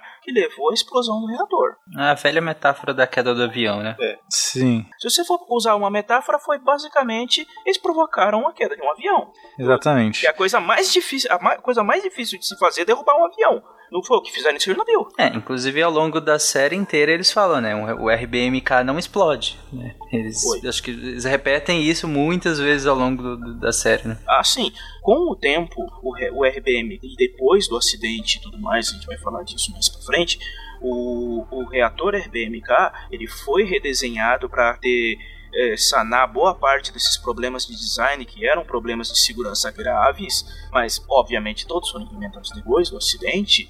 Mas considerando o cenário e a forma como, como ele foi projetado, ele, é um, ele foi um projeto exclusivamente para, primeiro, não copiar os designs de, de reatores do Ocidente, principalmente o design do PWR, que era que era basicamente a espinha dorsal do programa nuclear americano, e para cortar custos. É, ele era bem, bem barato de, de se fazer e implementar, né? Uhum. E, e, e, assim, o que a gente tem que entender, Tarek, é a gente tem que se transportar para a mente daquelas pessoas. É, hoje a gente já tem Chernobyl como exemplo, a gente já teve Sim. alguns acidentes grandes. Até então, é, não, não, assim, você falar, ah, teve vazamento, teve isso aqui, comprometeu, ok, essas coisas já tinham acontecido, né? Desde que se começou a trabalhar com material radioativo, a gente tem uma série de incidentes, mas todos que você fala assim, ah, ok, é, vale a pena fazer um negócio mais barato aqui, com um risco talvez de de repente, ah, deu um vazamento, causar um, um, um problema aqui local. Ninguém poderia imaginar que poderia explodir o negócio do jeito que foi. Tanto é que na própria série, várias vezes eles, eles fazem, não, não explodiu. Como é que o negócio, como é que explode? Pelo fato deles, é, ninguém acreditava. Aquilo foi o precedente. Então, assim, você foi baixando as medidas de segurança. Então, todo o reator, para começar funcionamento, ele já é super seguro. Já tem um monte de normas, tem um monte de sistemas automáticos de trava aqui, de baixa barra, de não sei o que, procedimentos, protocolos. Mas como um acidente de avião, é aquela coisa. Ah, nunca vai cair. Então, tudo bem. Ah, não pode voar voar nessas condições aqui, a pista tá muito não sei o que. Ah, não vai cair, né? Tá cheio de redundância, vamos voar mesmo assim. Ah, mas tem que abastecer não sei aonde, tem que ter no mínimo de autonomia de tantas horas de voo para poder fazer. Ah, vai, eu sempre voei aqui, nunca caiu. Vamos voar com combustível um pouco a menos. É esse é o problema. Quando você, você fala, tá tudo muito seguro, e o que se der algum problema vai ser o quê? Ah, vai vazar um pouquinho aqui de não sei o que, a gente dá um jeito depois. E eles não tinham noção, né? ninguém tinha noção. É, é, acho que Chernobyl entrou como o marco, falou assim, caraca, isso não é, isso, isso não é para se brincar, assim, não dá mais para se brincar. E, e realmente uhum. foi nesse sentido importante, né? Ninguém gosta de, de tragédia, mas é, hoje, assim, as novas gerações de, de reatores, eles são muito, muito, muito mais seguros. Claro que, né? Né? O fator humano, que é, como a gente falou, é o pior de todos, porque é, o, o, ser humano, por ter memória curta, por estar tá vivendo em estresse, por ter um monte de questões além dos protocolos, ele vai passando por cima da canetada aqui, da canetada ali.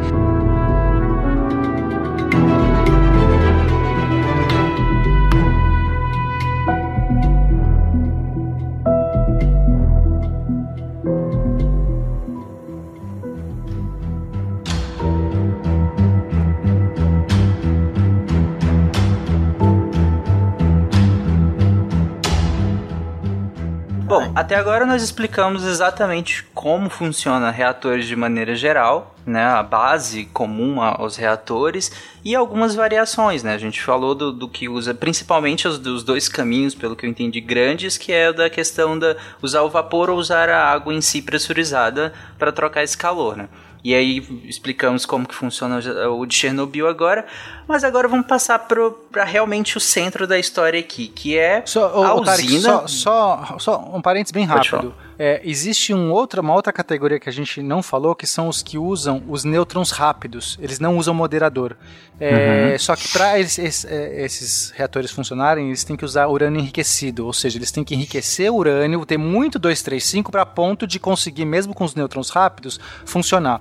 Não vamos entrar nesses aqui. É, eles são, é, não, são muito poucos usados hoje em dia por ser caro de fazer. Inclusive porque se você enriquece o urânio, você pode fazer bomba nuclear. Quer dizer, tem um monte de pormenores, tá? Mas existe essa categoria também uhum. que a gente não abordou aqui, só para deixar registrado. Beleza. Mas agora nós vamos entrar na usina em si. Vamos passar um histórico rápido dela para que contextualizar todo mundo e aí a gente passa para uma timeline do acidente. O que que de fato aconteceu dentro desse reator para que ele explodisse? Então, o, a usina nuclear de Chernobyl, ou nome oficial, a usina nuclear Vladimir Ilyich Lenin, foi a construção da usina teve início em 1972 e ela entrou em operação em 1977 com o reator 1. Ela foi instalada na, na ela foi instalada na Ucrânia, próxima da fronteira com a Bielorrússia, e a cidade de, a cidade operária de Pripyat, anotem esse nome, foi fundada em 1970 para acomodar os funcionários da usina, que foram deslocados para a região. Até então, a localização onde foi escolhida para a construção da usina não tinha nada lá. Eles ergueram a cidade e ergueram para os, para os trabalhadores e ergueram a usina com os reatores lá. A usina tinha quatro reatores RBMK 1000, que eram capazes de produzir 1000 megawatts de energia elétrica ou 3200 megawatts de energia térmica. O, era, era, ela foi projetada para acomodar cinco reatores, mas por razões óbvias o quinto nunca foi não, uhum. chegou a ser instalado. Ela foi a terceira usina soviética a usar os reatores RBMK, que a gente, que a gente explicou aqui, e um, um, único, um último adendo. Os reatores RBMK são atualmente os, o modelo de reator mais antigo ainda em operação no mundo. Ele, a, como eu disse, a Chernobyl foi a terceira uh, em, em, a usar reatores RBMK, depois das usinas de Kursk e de, de Leningrado e a primeira em solo ucraniano. O reator 4, que é o centro de toda essa história, ele entrou em operação em 1983 e já na época, em 1986, na época do Ocidente, a usina já respondia por 10% da energia elétrica de toda a Ucrânia. Os reatores 3 e 4, eles eram uns reatores RBMK de segunda geração, comparados ao, enquanto os reatores 1 e 2 eram reatores de, de primeira geração. Esses reatores de primeira geração, eles usavam 1693 canais de combustível e 170 de controle, contra os da geração 2 que usavam 1661 canais de combustível e 211 de controle. Em teoria, os reatores geração 2, incluindo o reator 4, era, seria, deveria ser mais seguro do que o reator de geração 1. Só que, como a gente sabe, o reator RBMK em si tinha uma série de problemas de design e projeto que não foram sanados na segunda geração. Esse de geração 2 era mais seguro do que o de geração 1, mas não quer dizer que era seguro o suficiente, né? Exato. era seguro, pero não útil. Gente, calma, nada é 100% seguro. É que então, o problema foi que eles resolveram fazer o teste no, gera, no nesse gerador 4 e, e, e, o teste, né, tudo começou porque eles tinham que fazer um teste de segurança que deveriam ter feito antes do gerador entrar em desenvolvimento. Fazia parte da operação. rotina, em, em, operação, desculpa. É, tinha lá o protocolo né, de implementação e fazia parte, alguns testes, né, diversos testes, checar né, todas as coisas, inclusive alguns testes de segurança. Um teste específico era, a, a, era o seguinte: se der algum pau na rede elétrica, a gente tem que ligar as, a, as bombas a diesel, né? Para bombear água, Isso. aquilo que a gente já explicou. Mas eles tinham a seguinte ideia: olha, imagina que é, deu algum pau é, na, na, na, reação nuclear, mas a turbina já está girando, né? A turbina não para de uma hora para outra, né? Imagina a turbina, gente, é um negócio gigantesco, um rotor enorme, e aquilo tem uma energia, uma, uma inércia, né? Ela tem um movimento ali que demora para parar. Então a ideia deles era o seguinte: se a gente precisar é, de algum problema na rede, a gente pode tentar usar a própria inércia dessa, dessa turbina, o próprio movimento que ele já está fazendo para acionar as bombas, é, as bombas elétricas que vão bombear a água enquanto a bomba diesel, enquanto o diesel não, não começa a reação. Então seria meio que deixar um né? É plausível, né? É plausível. Você usa aquela energia que ainda tá rodando para bombear e aí depois de um minuto mais ou menos entra o diesel. Então o teste era para descobrir se era possível ficar um minuto funcionando apenas com a energia da, da, de uma turbina morrendo, uma turbina que está definhando, se isso era suficiente. Eles não sabiam, né? Então, então o, o lapso era assim: cada gerador diesel podia ser inicializado em 15 segundos no caso de uma falta de energia. Só que, para gera cada gerador chegar na velocidade máxima de ponto, de ponto a gerar uma saída de 5,5 megawatts necessários para operar a bomba de refrigeração, eles levavam de 60 a 75 segundos. Então você tinha um lapso de até um minuto em que eles queriam verificar se eles eram capazes de operar as bombas só com a inércia do, do da turbina, dela, dela, continuar girando, dela continuar girando depois da corte de energia até ela efetivamente parar. Exatamente. Que é razoável, né? Eu acho, acho que bem natural, no né? papel, você pensa, é, pode dar certo, né? É, mas tem que fazer na prática para testar, né? Porque se você só testar na circunstância de emergência, não vale, né? Então, eles estavam tentando, eles, eles é, organizaram esses testes várias vezes, né? Se não me engano, eles chegaram a fazer acho que dois ou três desses testes, mas que não, não conseguiram verificar isso. As circunstâncias dos testes nunca foram atendidas corretamente, alguns tiveram que postergar, e eles já estavam fu funcionando fora do, da, do, do, protocolo, porque é, não era para estar em operação antes da fase de teste. Eles resolveram entrar em operação mesmo assim, porque o teste atrasou, esperou não sei o que, deu um bug aqui e ali, e aí eles estavam nessa pressão. Então, os, os responsáveis, eles sabiam que é, eles não podiam, assim, eles, eles, não tinham muitas desculpas. Se alguém fosse fazer uma auditoria, se alguém fosse pesar ali, é, eles estavam numa situação meio ilegal, né? Então existia essa pressão para fazer o teste. É, esse teste já há alguns anos, se eu não me engano, já é três anos, né, que eles deveriam ter feito o teste, que era é, desde que eu não inaugurou, e eles não tinham ainda feito. Então, é, é, havia nessa, nesse dia, do fatídico dia, eles estavam tentando fazer um desses testes aí. Vamos entrar na, na, na como o Ronaldo colocou aqui na pauta, nessa comédia atômica de erros aqui. É, porque a sequência é. A sequência de erros é inacreditável, cara. Não tem outro termo pra, pra usar aqui. Pelo que eu entendi, então, a gente precisaria fazer. Eles, eles queriam fazer esse teste, precisariam fazer esse teste. Como uhum. o Ronaldo e o Penny explicaram, tinha essa questão de usar a própria turbina para continuar, né? né ativa, é, resfriando, né? Para que enquanto os, os, geradores lá que funcionam a diesel ainda ligavam e funcionavam de maneira satisfatória. E aí esse teste foi feito nesse dia. Ou, aliás, começou o teste, né? Então, o roteiro do teste era para ser assim. Primeiro, o reator ele ia entrar em um modo de operação de baixa potência entre 700 e 800 megawatts. Depois, o gerador ligado à turbina a vapor operaria a velocidade total. Quando atingissem ambas as condições necessárias, o fornecimento de vapor para o gerador seria cortado. Então, o desempenho do gerador seria medido para determinar se ele poderia fornecer energia necessária para ligar as bombas e cobrir o lapso de até de quase um minuto até que os geradores a diesel entrassem funcionando com, com, com, potência total. Depois que esses geradores atingissem a velocidade normal de operação e de voltagem, o gerador podia continuar a girar até parar. Essa era a ideia. parece simples, né? Se você é que nem a, a metáfora do, do do chuveiro que eu falei lá, lá mais cedo, né? Se você é. é. como se parasse ali o fornecimento, você precisa de alguma coisa que continue bombeando água para que a resistência não não esquente acima do limite e queime, né? No caso do chuveiro, tô falando, né? Nesse caso, eles precisariam continuar bombeando essa água. No papel, o papel aceita qualquer coisa, o problema é a prática. Então, é complicado.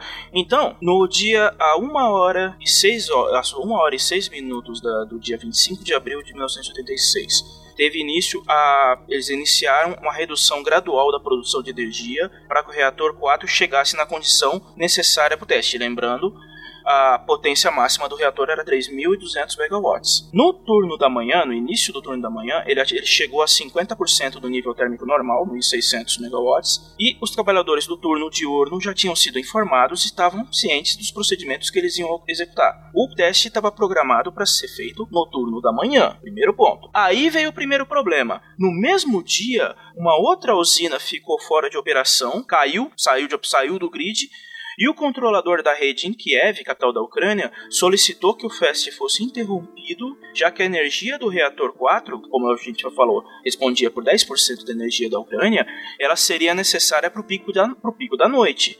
O diretor da usina concordou com a, com a colocação do administrador de Kiev e cancelou o teste. Só que os preparativos para redução da produção de energia seguiram o curso, incluindo a desativação do sistema de resfriamento central de emergência, que era o que fornecia água para o núcleo no caso de uma perda de refrigeração acidental. Entendi. E aí, como eles queriam justamente testar esse bombeamento, não fazia sentido usar o, o, o sistema de emergência, né? Que seria inundar lá. A primeira parte do problema foi esse, esse desencontro de informações que, ao invés de terem interrompido de, desde o início o, o prosseguimento do teste, os procedimentos foram, foram dando sequência. Às 11 horas, às 23 horas e 4 minutos, olha, esses horários que eu tô dando, esse, tá, tá tudo registrado nos logs de, do, do registro da, do, de operação da usina, isso tudo tá registrado, documentado, já foi avaliado milhares de vezes. Então, é, esses são os registros oficiais do que da, da cadeia de eventos que, que, que ocorreu em Chernobyl.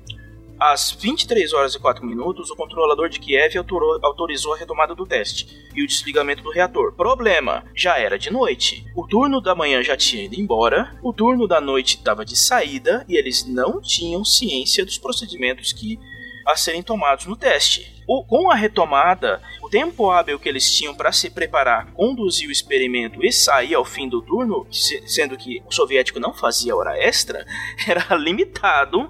Então, uma redução da potência de 50% foi executada de forma ainda mais rápida. Ou seja, eles apressaram a, a redução da, da potência do, do, reator. Segundo ponto. E eles queriam chegar em quanto, Ronaldo? A, a potência desejada? Entre 700 e 800. Certo. Então eles estavam com 1.600, só pra gente retomar. A Isso. potência normal é 3.200. Aí, a uma da manhã, eles iam, eles iam começar o teste, estavam reduzindo, chegaram a 1.600 da tarde. Aí teve que dar um atraso, atrasou 9 horas, chegou de noite, receberam um ok, e aí começaram a reduzir para chegar nesses 700, certo? Isso. Eles tinham que chegar em pouco. E outra, a janela de tempo que eles tinham para fazer isso era, era limitadíssima, porque, como eu falei, não, não existia no, no programa, digamos assim, dos turnos de Chernobyl a ideia de prolongar a estadia da turma da noite. Então eles tinham que fazer o teste dentro do horário de trabalho deles. Então, por isso que eles apressaram tudo. O... Aí entra um dos personagens que aparece na série, que era o vice-engenheiro-chefe da, da usina de Chernobyl, que era o Anatoly Yatlov. Ele é esse cara foi o encarregado de supervisionar e dirigir o experimento. Na ocasião, ele era o oficial de maior patente, então ele era o cara que mandava ali. As ordens dele se sobrepunham a de outros técnicos presentes na na usina, sendo que a intenção dele era executar o teste de qualquer forma, independente das independente das circunstâncias, independente de, que já tinha o procedimento já tinha tido um atraso de quase um dia inteiro. O chefe do turno da noite, que era o Alexander Akimov, e o Leonid Topunov, que era o operador responsável pelo regime da pelo regime operacional do reator, eles eram os outros dois, é, digamos assim, é, responsáveis pelas, pela operação do teste. O, o, Top no, o, o Top 9, por exemplo, inclusive, era o responsável pelo movimento das assets de controle do reator. Então vamos lá.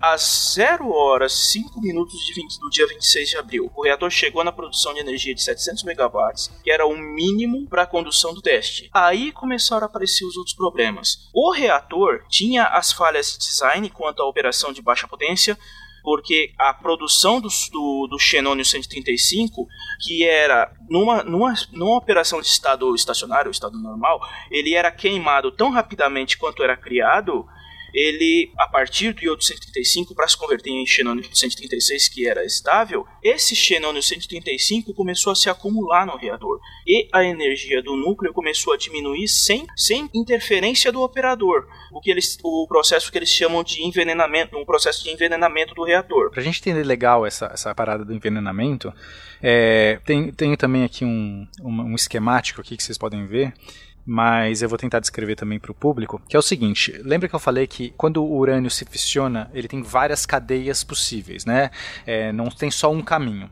Um dos caminhos ele é, seria virar telúrio 135. Aí, por decaimento beta, esse telúrio vira iodo 135, né? Ou seja, um dos nêutrons vira próton, né? Aquela ideia que a gente falou. Só que esse iodo, que também vai decair, a meia-vida desse iodo é de 6 horas, 6 horas e meia. Então vamos lá. Você gerou, você está gerando, o urânio está funcionando o tempo todo, está funcionando. alguns desses subprodutos viraram telúrio, o telúrio em 19 segundos vira iodo, e esse iodo demora 6 horas e meia para decair. Quando ele decai, vira o que? Xenônio 135. E o xenônio 135 tem uma meia-vida de 9 horas, 9.2 é, horas. Então, ele é, fica muito tempo. O xenônio, ele fica ali, ele, é, ele leva 9 horas para metade dele se degradar para virar Césio 135, que depois vai virar outras coisas.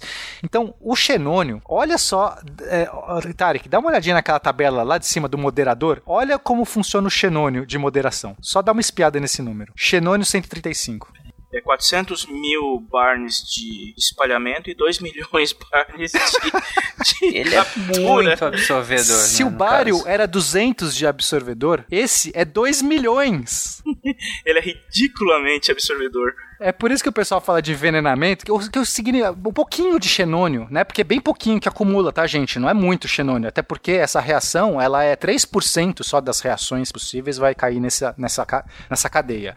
Mas basta um pouquinho de xenônio para que você absorva muito. Então o xenônio, a atmosfera de xenônio, ela é, transforma é, a reação, mata a reação. É, começa a acumular xenônio vai matando.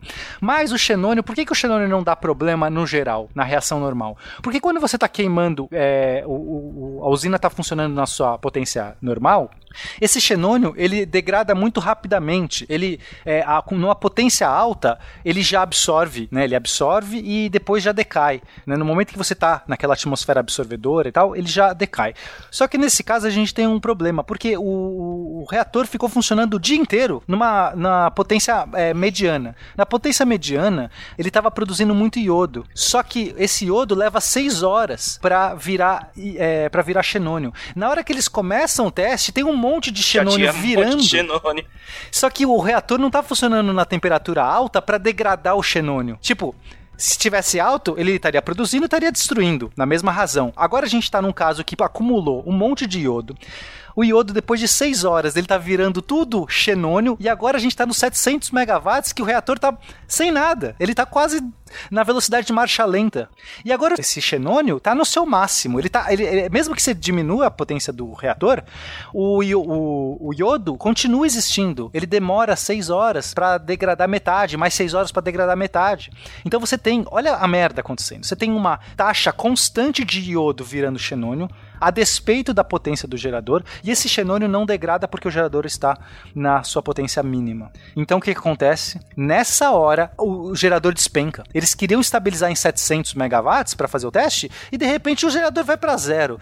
É, é, assim, né? Em poucos minutos ele continua caindo. É, e aí os caras, pô, mas o que você está fazendo? Você está matando meu. E eles não sabem. Esses caras, eles não têm conhecimento físico, eles não são é, estudiosos. O cara fala assim: ó, não mexi nada, a barra tá aqui, né? Porque a primeira coisa, o cara fala assim: você pôs as barras aí de boro? Não, não pus. Não. Então tem alguma coisa errada. E aí começa essa série de, de infortúnios. Então, primeira, aí que acontece? Eles vão retirar as barras. Justice was done. See, a just world is a sane world. There was nothing sane about Chernobyl o acúmulo de xenônio no reator, ele, ele derrubou a produção de energia para 500 megawatts. Nesse ponto, o reator ele entra num estado de desligamento automático para o caso dele atingir uma potência de 30 megawatts ou menos. A partir daqui, aqui começam a entrar algumas especulações, porque tanto o Akimov morreu no dia 10 de maio e o Top 9 morreu no dia 14, porque eles estavam diretamente próximos ao reator. Os primeiros informes que dizem é que o 9 inseriu as hastes de controle no núcleo muito cedo embora, embora isso também possa ter sido uma ação automática do reator. Então, por causa dessa falta de, da falta de, digamos assim, de testemunhas oculares, essa parte não foi registrada, é, tem essa especulação de ou ele baixou as barras no desespero cedo demais, ou o reator, numa ação automática, derrubou as, derrubou as barras. A questão aqui é o seguinte: eles, eles não sabem, mas eles estão entrando na zona perigosa. Porque continua caindo. É, então o protocolo padrão é: a gente está numa condição, a, a, baixou de uma certa é, constante aqui, que, ou seja, entrou acionamento automático, certo é deixar o gerador morrer. Esse era o procedimento correto, esperar 24 horas para que o xenônio degrade, é, para que a, a, o, tudo resfrie, para que você é, mantenha zero e zero o reator e aí você vai começar a reação de novo. Esse é o procedimento padrão. Mas os caras queriam fazer de, a todo custo esse teste.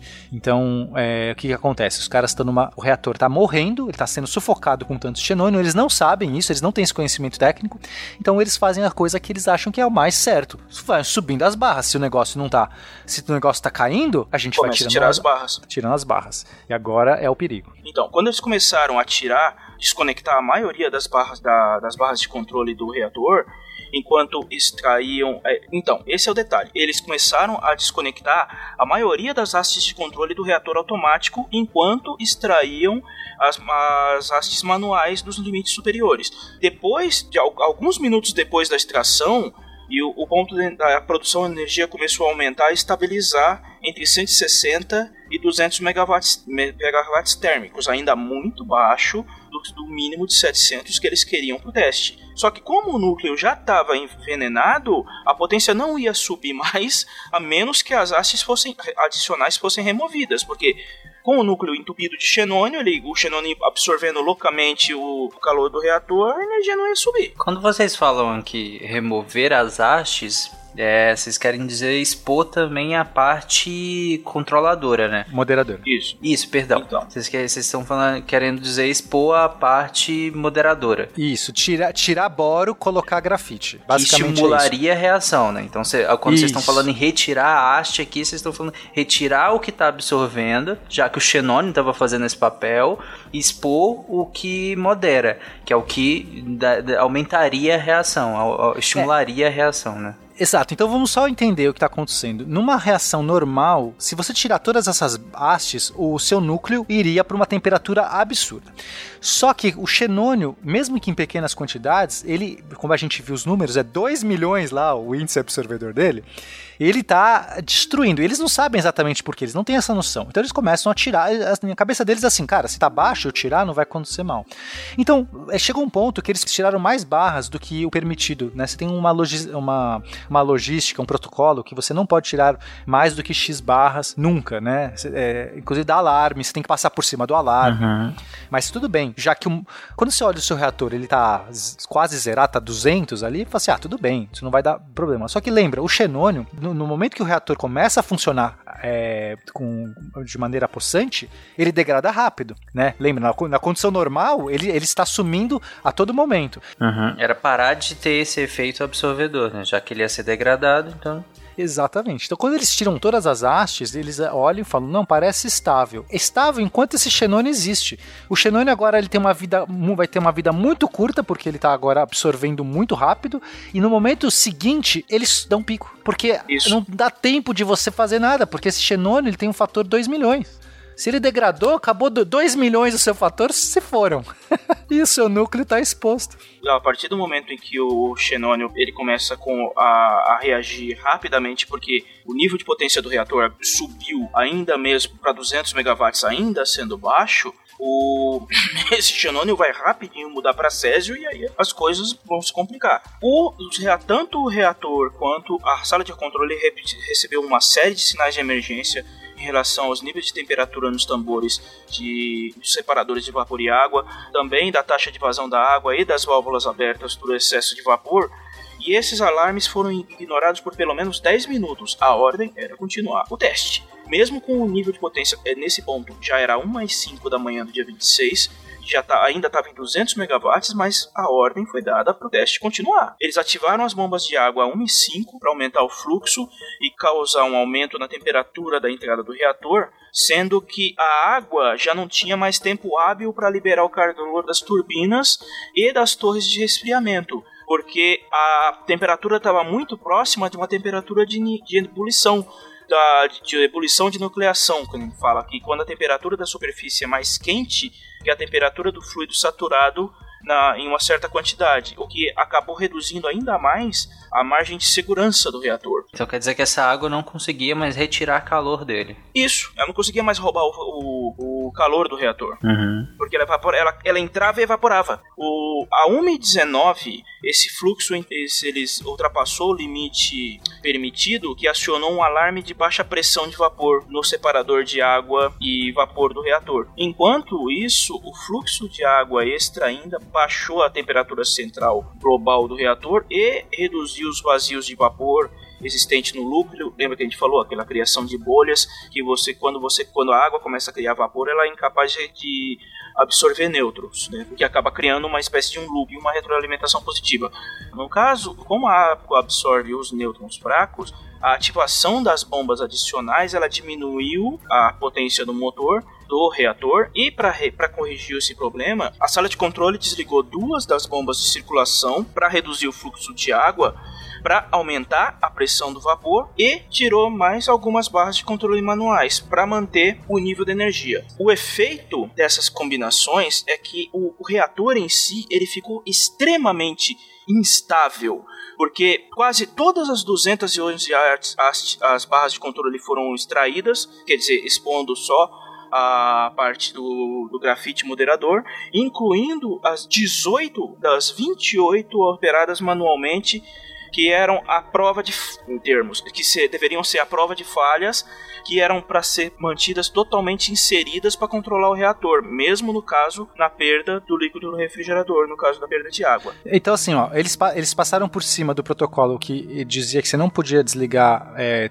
as bombas, então eles desligaram duas bombas a mais do que, do que o permitido, numa tentativa de dar do, do, do reator dar uma subida ali, porque eles achavam que estava matando o reator, e depois eles tiraram mesmo as hastes, que era nunca tire essa haste, não importa o que aconteça, nunca mexa nessa haste, essa haste é pra, tipo, é, medida de segurança, isso aqui é só para você mexer quando o reator estiver parado, e os caras, ah, não tem o que fazer, vamos puxar também, o negócio tá morrendo. Eles não tinham noção do, do que era o xenônio que estava fazendo isso, que era o envenenamento. Talvez o Diatlov tivesse. É, os operadores ali não, até porque é, não é, não fazia, não era da praxe deles entender o funcionamento nem nada. Eles só sabiam protocolos e o que tinha que fazer em cada protocolo.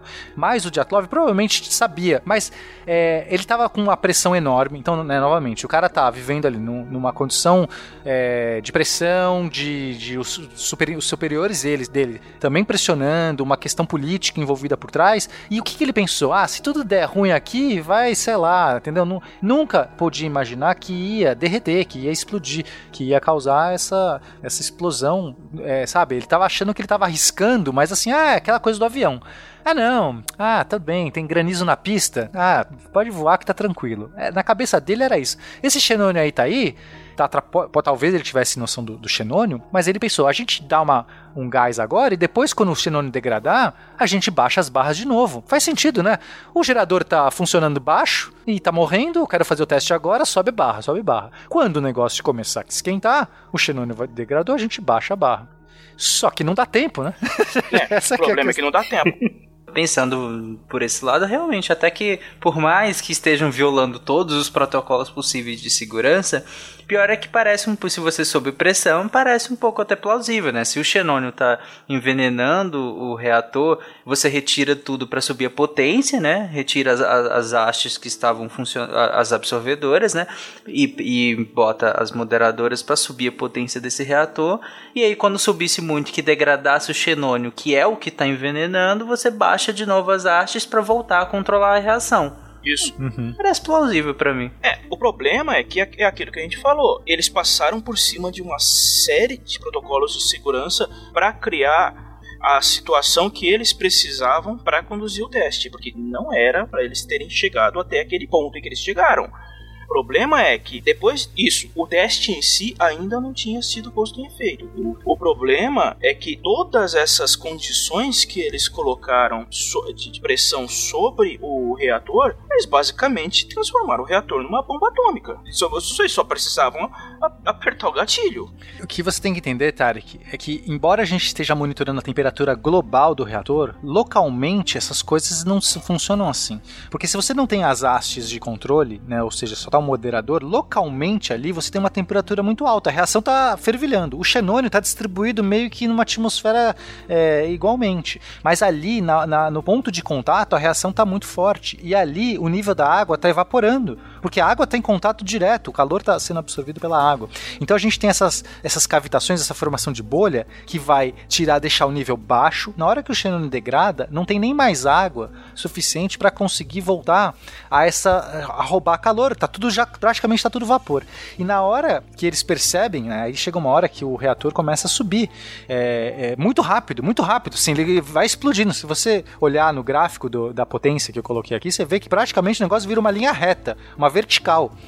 É, eles, eles olham com medo e, e, e é um momento crítico que é, o que, que você tem que fazer nessa hora? Você tem que apertar o botão de emergência. Então, Tarek, até a esse ponto, todas as condições já tinham sido extrapoladas e processos de segurança já tinham sido passados por cima para criar a situação para iniciar o teste. O problema é, o teste ainda não foi executado. Uhum. Entendeu? Só que, sobre o teste, a gente vai deixar para o próximo episódio.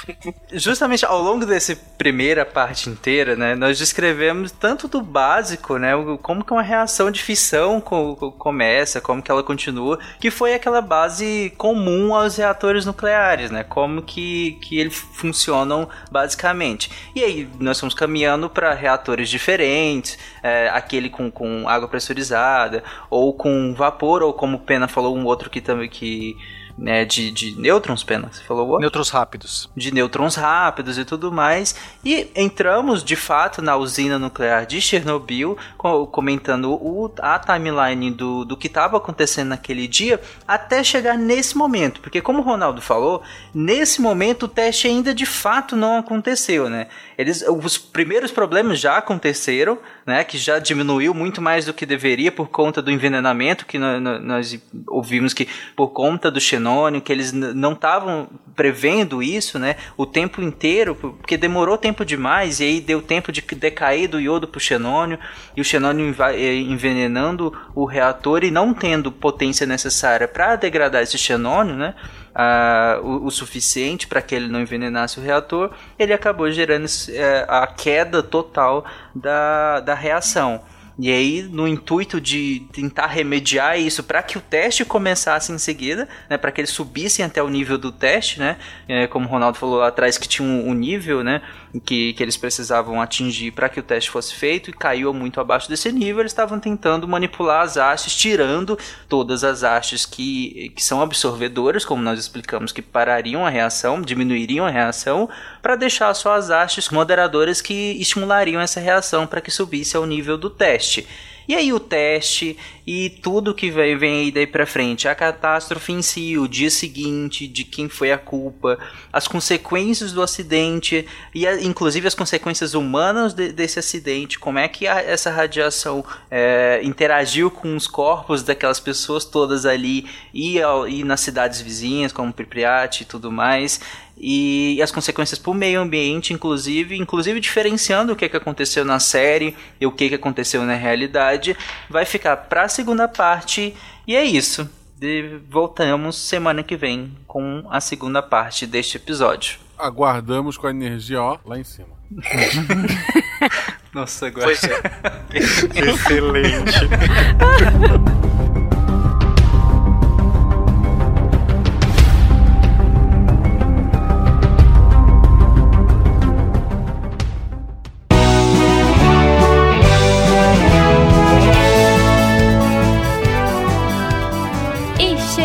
a mais uma sessão de recadinhos do SciCast. Eu sou Jujuba e rapidamente, antes que a gente vá para esse final de semana, o tema não é muito leve, né? Espero que vocês tenham um fim de semana um pouco mais tranquilo, mas é super importante a gente conhecer a história, a gente saber de tudo isso. Então, antes que a gente vá para lá, eu queria deixar alguns recadinhos para vocês, nossos ouvintes lindos, queridos e amados. Primeira coisa, se você quiser conversar com a gente, falar a sua opinião, enfim, comentar o que, que você achou, o que, que você não achou desse episódio, você pode entrar em contato com a gente através do e-mail contato.sicast.com.br. Se for uma coisa mais, fala que eu discuto.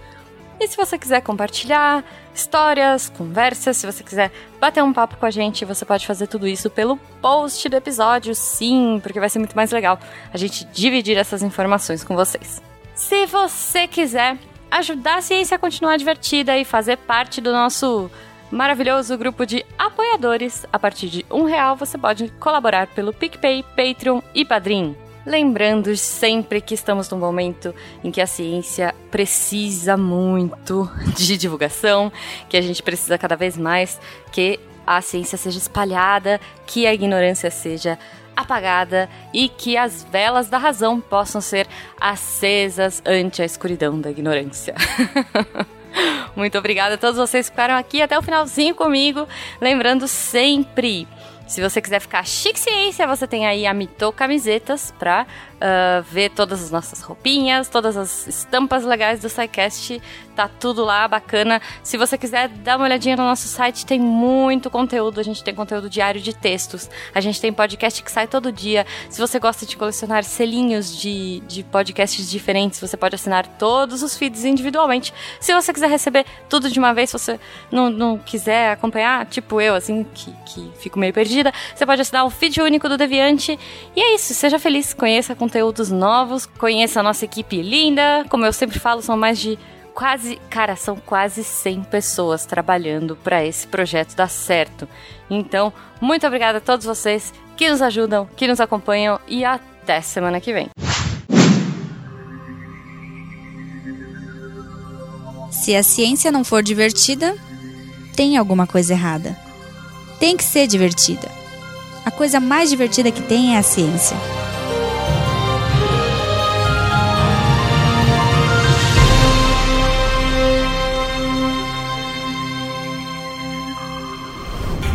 Este programa foi editado por Tapcast. Edições e Produções de Podcast.